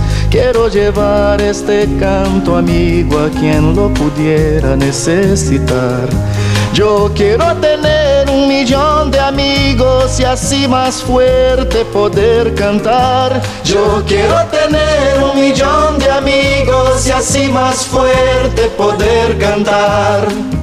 La quimioterapia sigue siendo el tratamiento más utilizado contra el cáncer en estado avanzado, pero es frecuente que los tumores se vuelvan resistentes, lo que empeora el pronóstico. Investigadores de la Universidad Libre de Bruselas y el grupo de replicación de ADN del CNIO han descubierto una de las causas por las que algunos tipos de cánceres se vuelven resistentes a la quimioterapia y presentan su resultado en la revista Nature. Juan Méndez es investigador del CENIO y es también coautor de este trabajo y con él vamos a charlar de todo, de todo ello. Juan, ¿qué tal? Buenas noches. Hola, buenas noches. Bueno, los cánceres de los epitelios, los epitelios son esos tejidos que recubren todas las superficies del, organismo, la piel, pero también los revestimientos de los órganos, eh, están relacionados con un tipo de cambio que sufren las células epiteliales llamado transición epitelio-mesénquima. ¿En qué consiste exactamente? Eh, bien, eh, sí, efectivamente, tiene un nombre muy, muy complejo, pero en realidad es un proceso bastante fácil de, explicar. Eh, digamos que tenemos dos tipos de células eh, principales, las, que forman los epitelios, que son células que están muy bien organizadas estructuralmente, están adheridas unas a las otras, y entonces esto es lo que permiten formar estructuras muy, muy fuertes y que suponen barreras para barreras de defensa para el mecanismo, como por ejemplo la piel, estas son las células epiteliales, y luego están las células que forman nuestros, por ejemplo, los músculos o los huesos, que no están adheridas unas a otras, sino que están separadas por, un, por una entidad que se llama la matriz extracelular y que tienen otras propiedades, y estas son las células mesenquimales. Mm. Entonces, la transición entre el epitelio y la mesénquima es un proceso eh, por el cual una célula que pertenece al tipo epitelial, es decir, que su función para el organismo es estar eh, formando parte de un epitelio, estar bien colocada y bien estructurada y, mantenerse en su sitio, de repente adquiere las propiedades de una célula mesenquimal. Y esto quiere decir que deja de mm, mantener la adhesión a las células adyacentes y adquiere propiedades que la hacen una célula más independiente. Entonces, principalmente, eh, le permiten adquirir dos, dos cosas. Una es la capacidad de, salirse de su sitio e irse a otro punto del organismo, o sea, la capacidad de moverse con más libertad. Y la otra es, que es, que es la que se entendía un poco peor, la capacidad de adquirir resistencia. Estas células se hacen más, más duras, más resistentes a los tratamientos con agentes tóxicos, como por ejemplo la quimioterapia. Entonces, la transición epitelio-mesénquima es una cosa que puede ocurrir de manera natural, eh, en células que están sanas, cuando es necesario regenerar un tejido, pues este proceso se ha detectado y también ocurre de manera natural durante el desarrollo embrionario. Pero mm, cuando eh, lo, este proceso lo consigue hacer una célula tumoral, se vuelve mucho más peligrosa porque se puede convertir en una célula metastática, por ejemplo, y más resistente a la quimioterapia. Bien, pues ahí quería yo llegar porque se sabía que la transición epitelio-mesénquima también juega un papel a la hora de que los tumores vuelvan, se vuelvan resistentes a este tratamiento, a la quimioterapia, pero se desconocía, se desconocía exactamente el, el por qué. ¿Y ya saben ustedes la causa? Sí, esto efectivamente, esta es la parte en la que hemos colaborado nosotros con, con investigadores de, Bruselas, que son especialistas en cáncer de piel, y nosotros somos especialistas en los mecanismos por los cuales se duplica el material genético de las células, el ADN, y hemos encontrado en un trabajo conjunto que los dos procesos están relacionados. La transición epitelio-mesénquima eh, induce una serie de cambios en las células del cáncer de piel, que fue el que se estudió concretamente, uno de los tipos de cáncer de piel en este estudio, y esas propiedades que adquiere mm, están relacionadas con cómo la célula reacciona ante, ante los daños en el ADN que induce la quimioterapia. Entonces, lo que, lo que nosotros hemos podido hacer en nuestro laboratorio es un análisis molecular muy detallado de cómo las células responden a la, a, la agresión que supone la quimioterapia y hemos visto que las células que tienen la transición epitelio-mesénquima, eh, células tumorales, insisto, eh, son capaces de reparar las lesiones de manera mucho más eficiente. O sea, son capaces de mantener la duplicación del ADN y mantener su programa genético y mantener la reparación de los daños a un nivel que no sería el deseado. Lo, ideal es que la quimioterapia mate a todas las células tumorales. Pero estos cambios hacen que las células de, repente sean capaces de reparar mejor el ADN dañado y por lo tanto resisten a la quimio. Creo, creo que hay por ahí una proteína que tiene cierta importancia en todo este proceso, que es la que ustedes denominan RHOJ, ¿no? Sí, ROJ. Efectivamente, es una, es una proteína que ya es una vieja conocida eh, de, los, de los investigadores en oncología porque es una proteína que pertenece a una familia bastante grande de proteínas pequeñas, eh, entre las que se encuentran, por ejemplo, el oncogen RAS, que fue uno de los primeros oncogenes eh, humanos, o el primero que se, que se, descubrió en los años 80, entre otros por el profesor eh, Barbacid. Mm. Y, esta pertenece a, es una proteína relacionada y son proteínas que regulan la formación, bueno, tienen muchas funciones en la célula, pero regulan principalmente unas estructuras que se llaman el citoesqueleto, que es una especie de andamiaje que tienen nuestras células por dentro y que le confieren eh, estructura y, propiedades mecánicas y capacidad de, migrar de un sitio a otro, etc. Entonces, ROJ, eh, le llamamos así para para abreviar, es, mm. eh, es una de estas pequeñas moléculas, perdón, de proteínas que están implicadas en cómo se organiza y se estructura este, este andamiaje celular que llamamos el, citoesqueleto. Y efectivamente es la proteína eh, central en este, en este proceso que hemos visto de resistencia a la quimioterapia, porque los tumores resistentes a quimioterapia, los tumores de piel, expresan niveles muy altos de esta proteína, anormalmente altos, y esto fue la primera observación del estudio, y desde ahí fuimos tirando del hilo hasta descubrir la conexión con la reparación del ADN dañado. Claro, porque hay algo muy importante, me, parece a mí, que han demostrado ustedes, si es que cuando esta proteína a la que nos referimos deja de expresarse, entonces las células cancerosas sí son vulnerables a la quimioterapia. Efectivamente, esto se puede hacer ahora, bueno, pues con las técnicas genéticas que, que hay disponibles eh, se puede preparar mm, células modificadas genéticamente para que no tengan esta, esta proteína. Esto se puede hacer con la tecnología esta de CRISPR, eh, que es muy conocida, o incluso se puede hacer un, un, animal entero modificado genéticamente para que no exprese esta proteína, que es una, de las cosas que se han hecho en este estudio. Un, modelo de ratón que, no, que, a pesar de que puede tener eh, tumores en la piel, eh, porque se, prepara un, modelo de ese tipo, eh, ah, se puede eliminar la proteína ROJ y entonces efectivamente las, las células tumorales se vuelven, vuelven a ser sensibles a la quimioterapia, la quimioterapia es más eficaz. Hmm. Bueno, entonces, vamos a ver, la solución es teóricamente fácil, ¿no? Inhibimos esta proteína y, ya está. Claro, me imagino que la dificultad está en cómo hacerlo, ¿no? El planteamiento es perfectamente correcto y, esa es la, parte más ilusionante desde el punto de vista clínico de este trabajo, es que si se consigue un inhibidor eficaz de esta, de esta proteína, pues es muy posible que en, los tipos de cáncer que tienen este fenómeno de transición epitelio-mesénquima que estábamos comentando, pues pueda ser eh, un elemento favorecedor para el tratamiento, para la quimioterapia.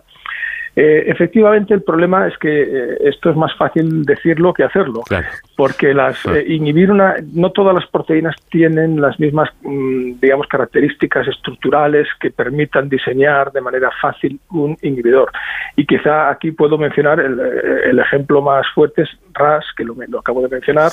RAS es un oncogen que se, la mutación que más, las mutaciones más prevalentes se descubrieron a principios de los años 80 del siglo pasado y el primer inhibidor mm, que tiene aplicación clínica y que se está usando ya en algunas formas de cáncer de pulmón no fue autorizado por, por las agencias reguladoras del medicamento hasta el año 2022, eh, que lo, comercializa una empresa, una multinacional farmacéutica, se llama Amgen, y y en fin, que, hubo, que esperar casi 40 años para conseguir un inhibidor eficaz de, del oncogen RAS.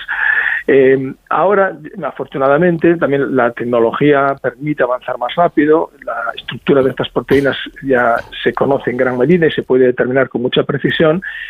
Y mm, otra ventaja es que la proteína ROJ tiene varias proteínas, digamos, hermanas, a ellas y, que, y que tienen funciones también mm, eh, muy interesantes.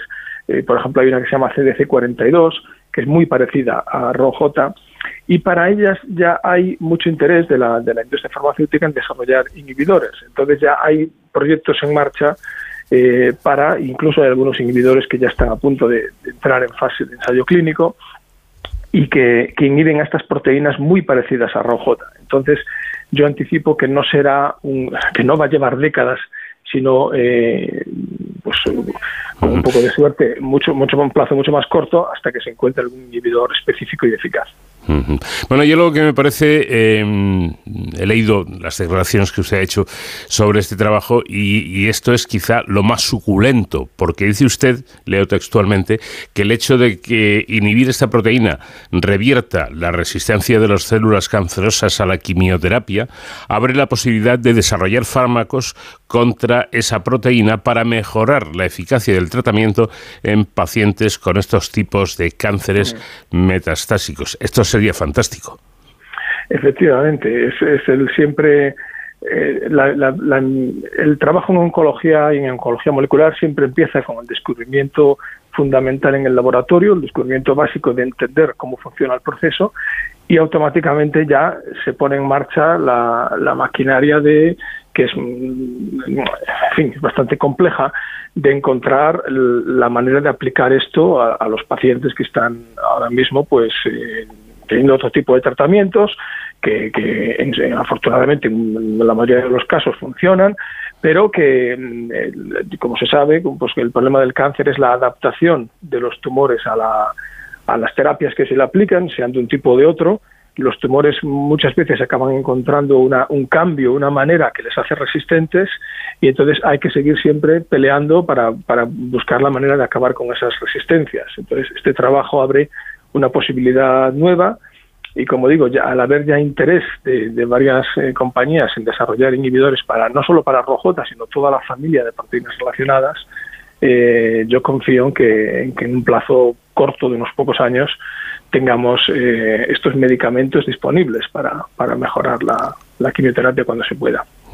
También me gustaría subrayar una otra cosa que ha dicho usted, y, a mí precisamente que soy un defensor a ultranza de la investigación básica, que es importantísima, hay una cosa que me encanta.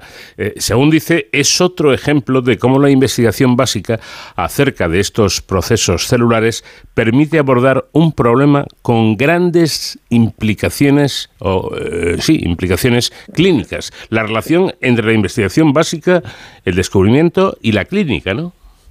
Sí, sí, sí, me consta que, usted lo apoya esto porque hemos tenido ocasión de hablar en alguna otra ocasión por otros trabajos del grupo. Hmm. y mm, efectivamente aquí el, modelo que seguimos en el Centro Nacional de Investigaciones Oncológicas intenta combinar las dos cosas no es mm, para, para vencer al cáncer hay que comenzar por entender entender bien cómo funciona.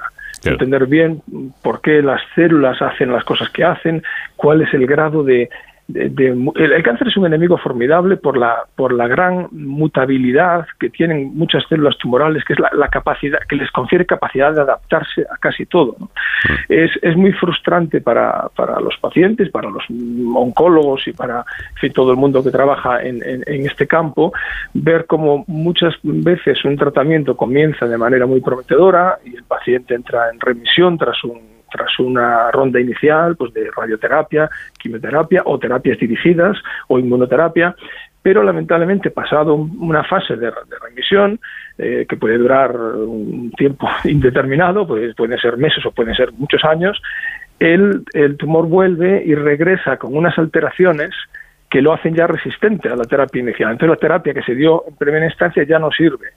Y entonces esto es, mm, es fundamental que, los que estamos más en la parte del laboratorio que, en, la, parte del hospital, eh, entendamos, hagamos todo lo posible por entender qué ha cambiado en el, tumor eh, que permita mm, que ahora sea resistente a, una terapia a la que antes era sensible, para ofrecer a los, a los clínicos y a los oncólogos que están más del, lado del paciente, ofrecerles alternativas terapéuticas. Es decir, oye, dentro de, de unos pocos años mm, tenemos que tener una molécula que permita controlar este proceso y, mm. que, y que ahora pueda eh, puedas ofrecerle al paciente una solución cuando, cuando ya viene como un cáncer, digamos que, eh, que ya es resistente a la terapia original.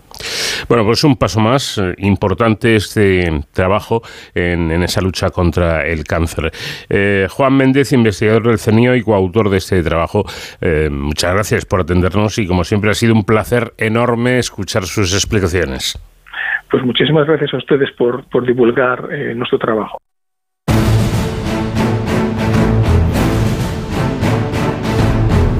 Minutos ahora que como cada semana dedicamos a la seguridad y emergencias con nuestro especialista David Ferrero para conocer hoy al escuadrón de zapadores paracaidistas del Ejército del Aire y del Espacio. ¿Qué tal David? Buenas noches. Hola Paco, muy buenas madrugadas. Eh, como siempre un placer estar aquí en este De Cero al Infinito para seguir contando y descubriendo las historias y la labor que realizan nuestros héroes sin capa.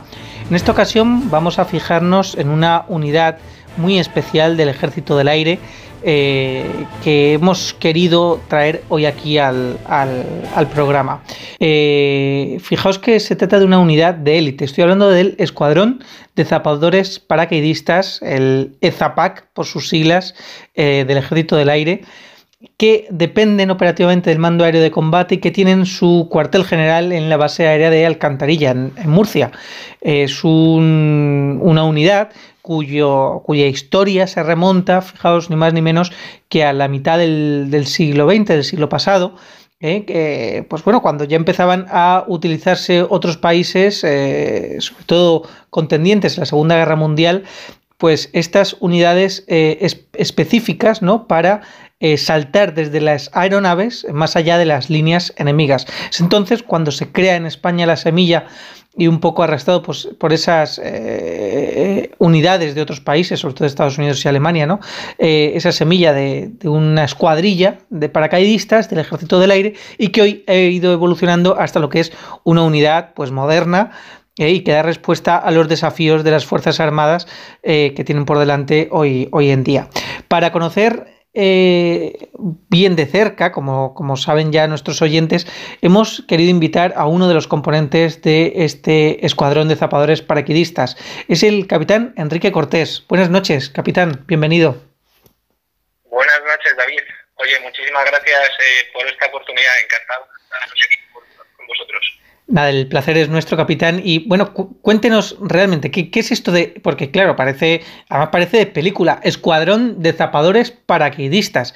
¿Cuál es la labor que realizan y quiénes son estos zapadores paracaidistas?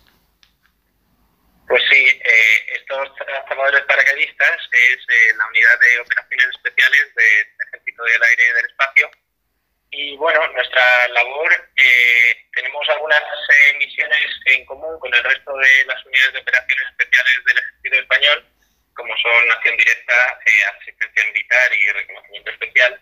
Y luego nosotros estamos muy centralizados en favorecer el uso del poder aéreo integrándolo con la maniobra terrestre.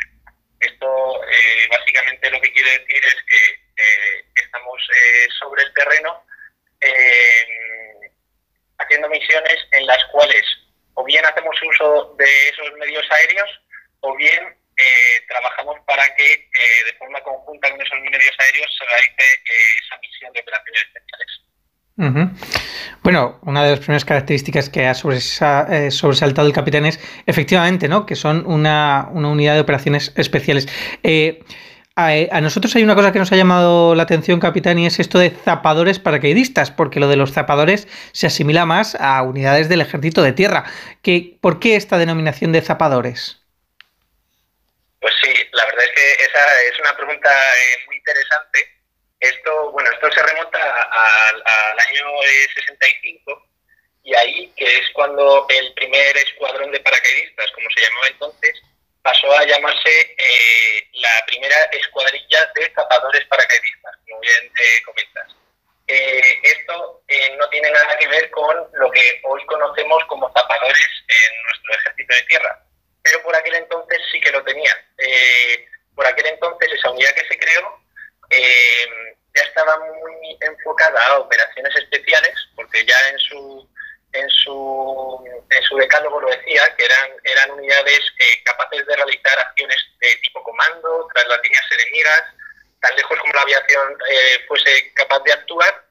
Y para que eso sucediese, hasta ese momento, anteriormente, ya se hacían funciones que incluso hoy en día siguen estando vigentes, que es eh, una muy concreta que es el, la preparación de pistas eh, no preparadas, eh, que no están preparadas de por sí, no están, digamos, asfaltadas, para que la aviación sea capaz de tomar. Entonces, por aquel entonces lo que ya se hacía era esa preparación del terreno de tal forma pues que se quitan todas las imperfecciones, etcétera, para preparar una pista para la toma de, de un avión. Y esa, esa función específicamente es la que asemejaban a los tapadores del ejército de tierra que, hoy en día hacen alguna eh, una función eh, un poco eh, diferente porque ya están más especializados, pero de ahí viene el, el término tapador dentro de nuestro de nuestra del nombre de la unidad. Bueno, muy, muy interesante. ¿Con qué medios cuentan para llevar a cabo su labor como esa unidad de operaciones especiales?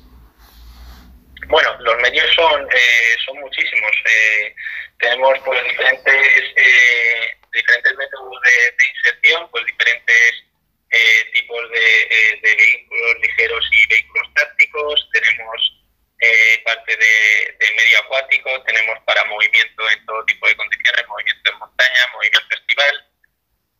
pues de combate, pues tenemos básicamente pues muchas capacidades, pues tiro de precisión, diferente tipo de armamento, de explosivos.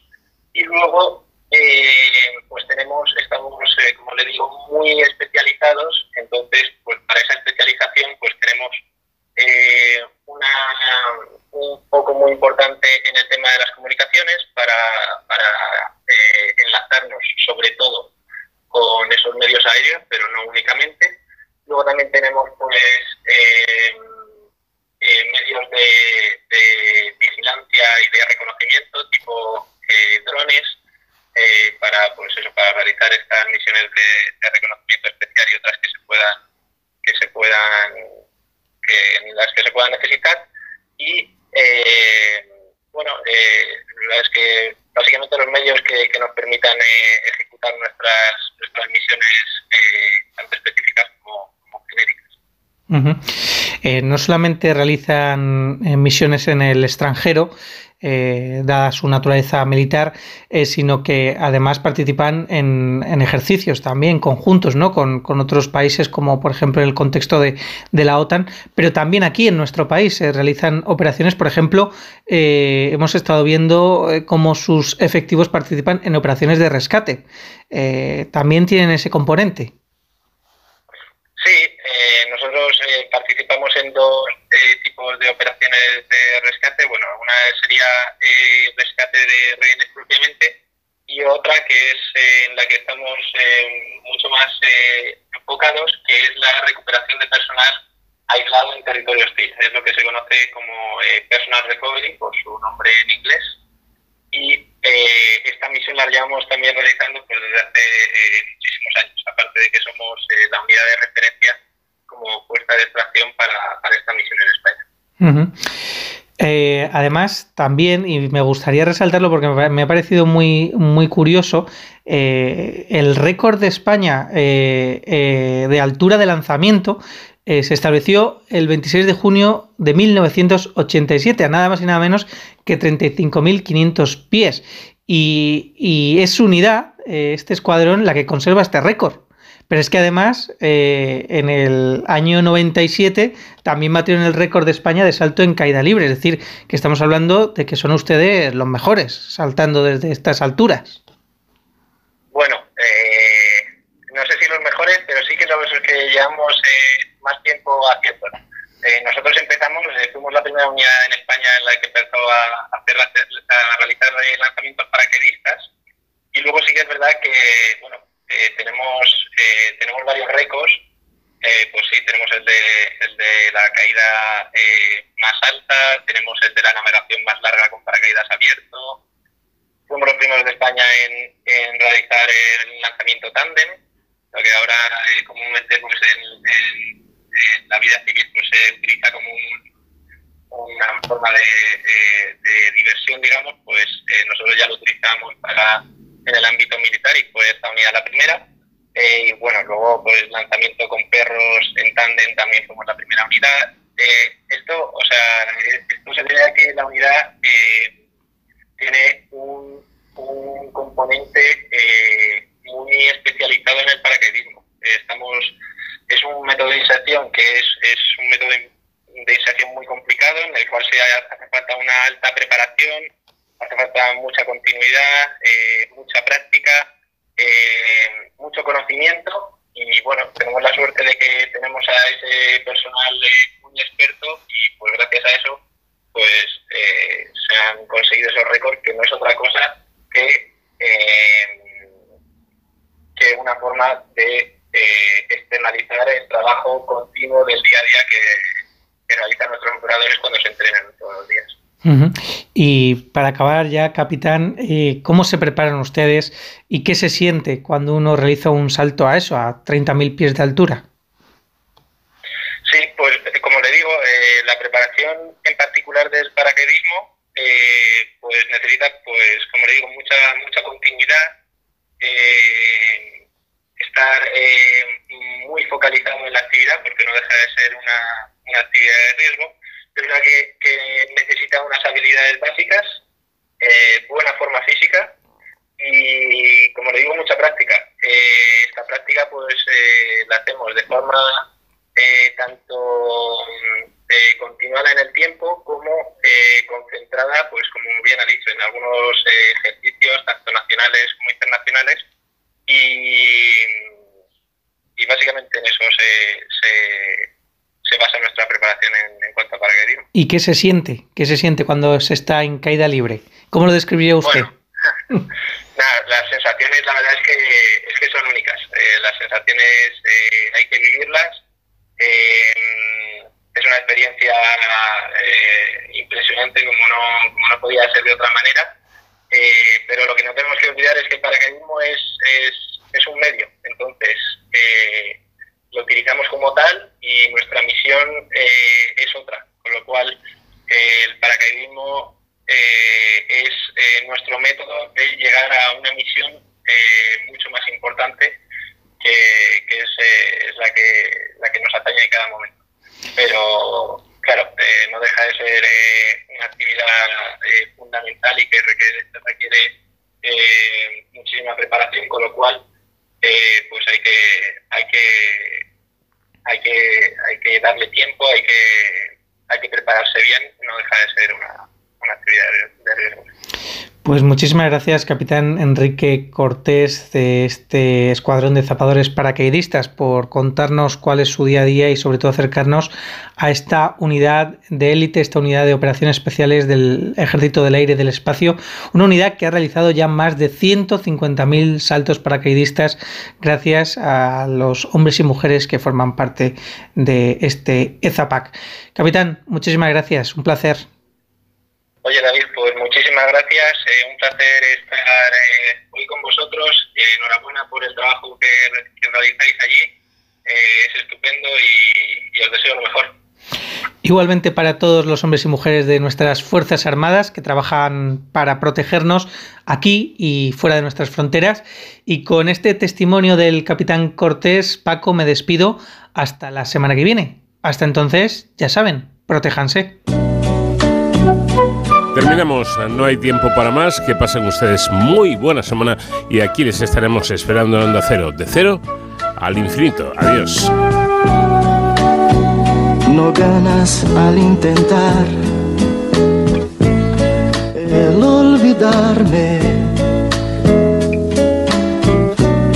Durante mucho tiempo en tu vida, yo voy a vivir detalles tan pequeños.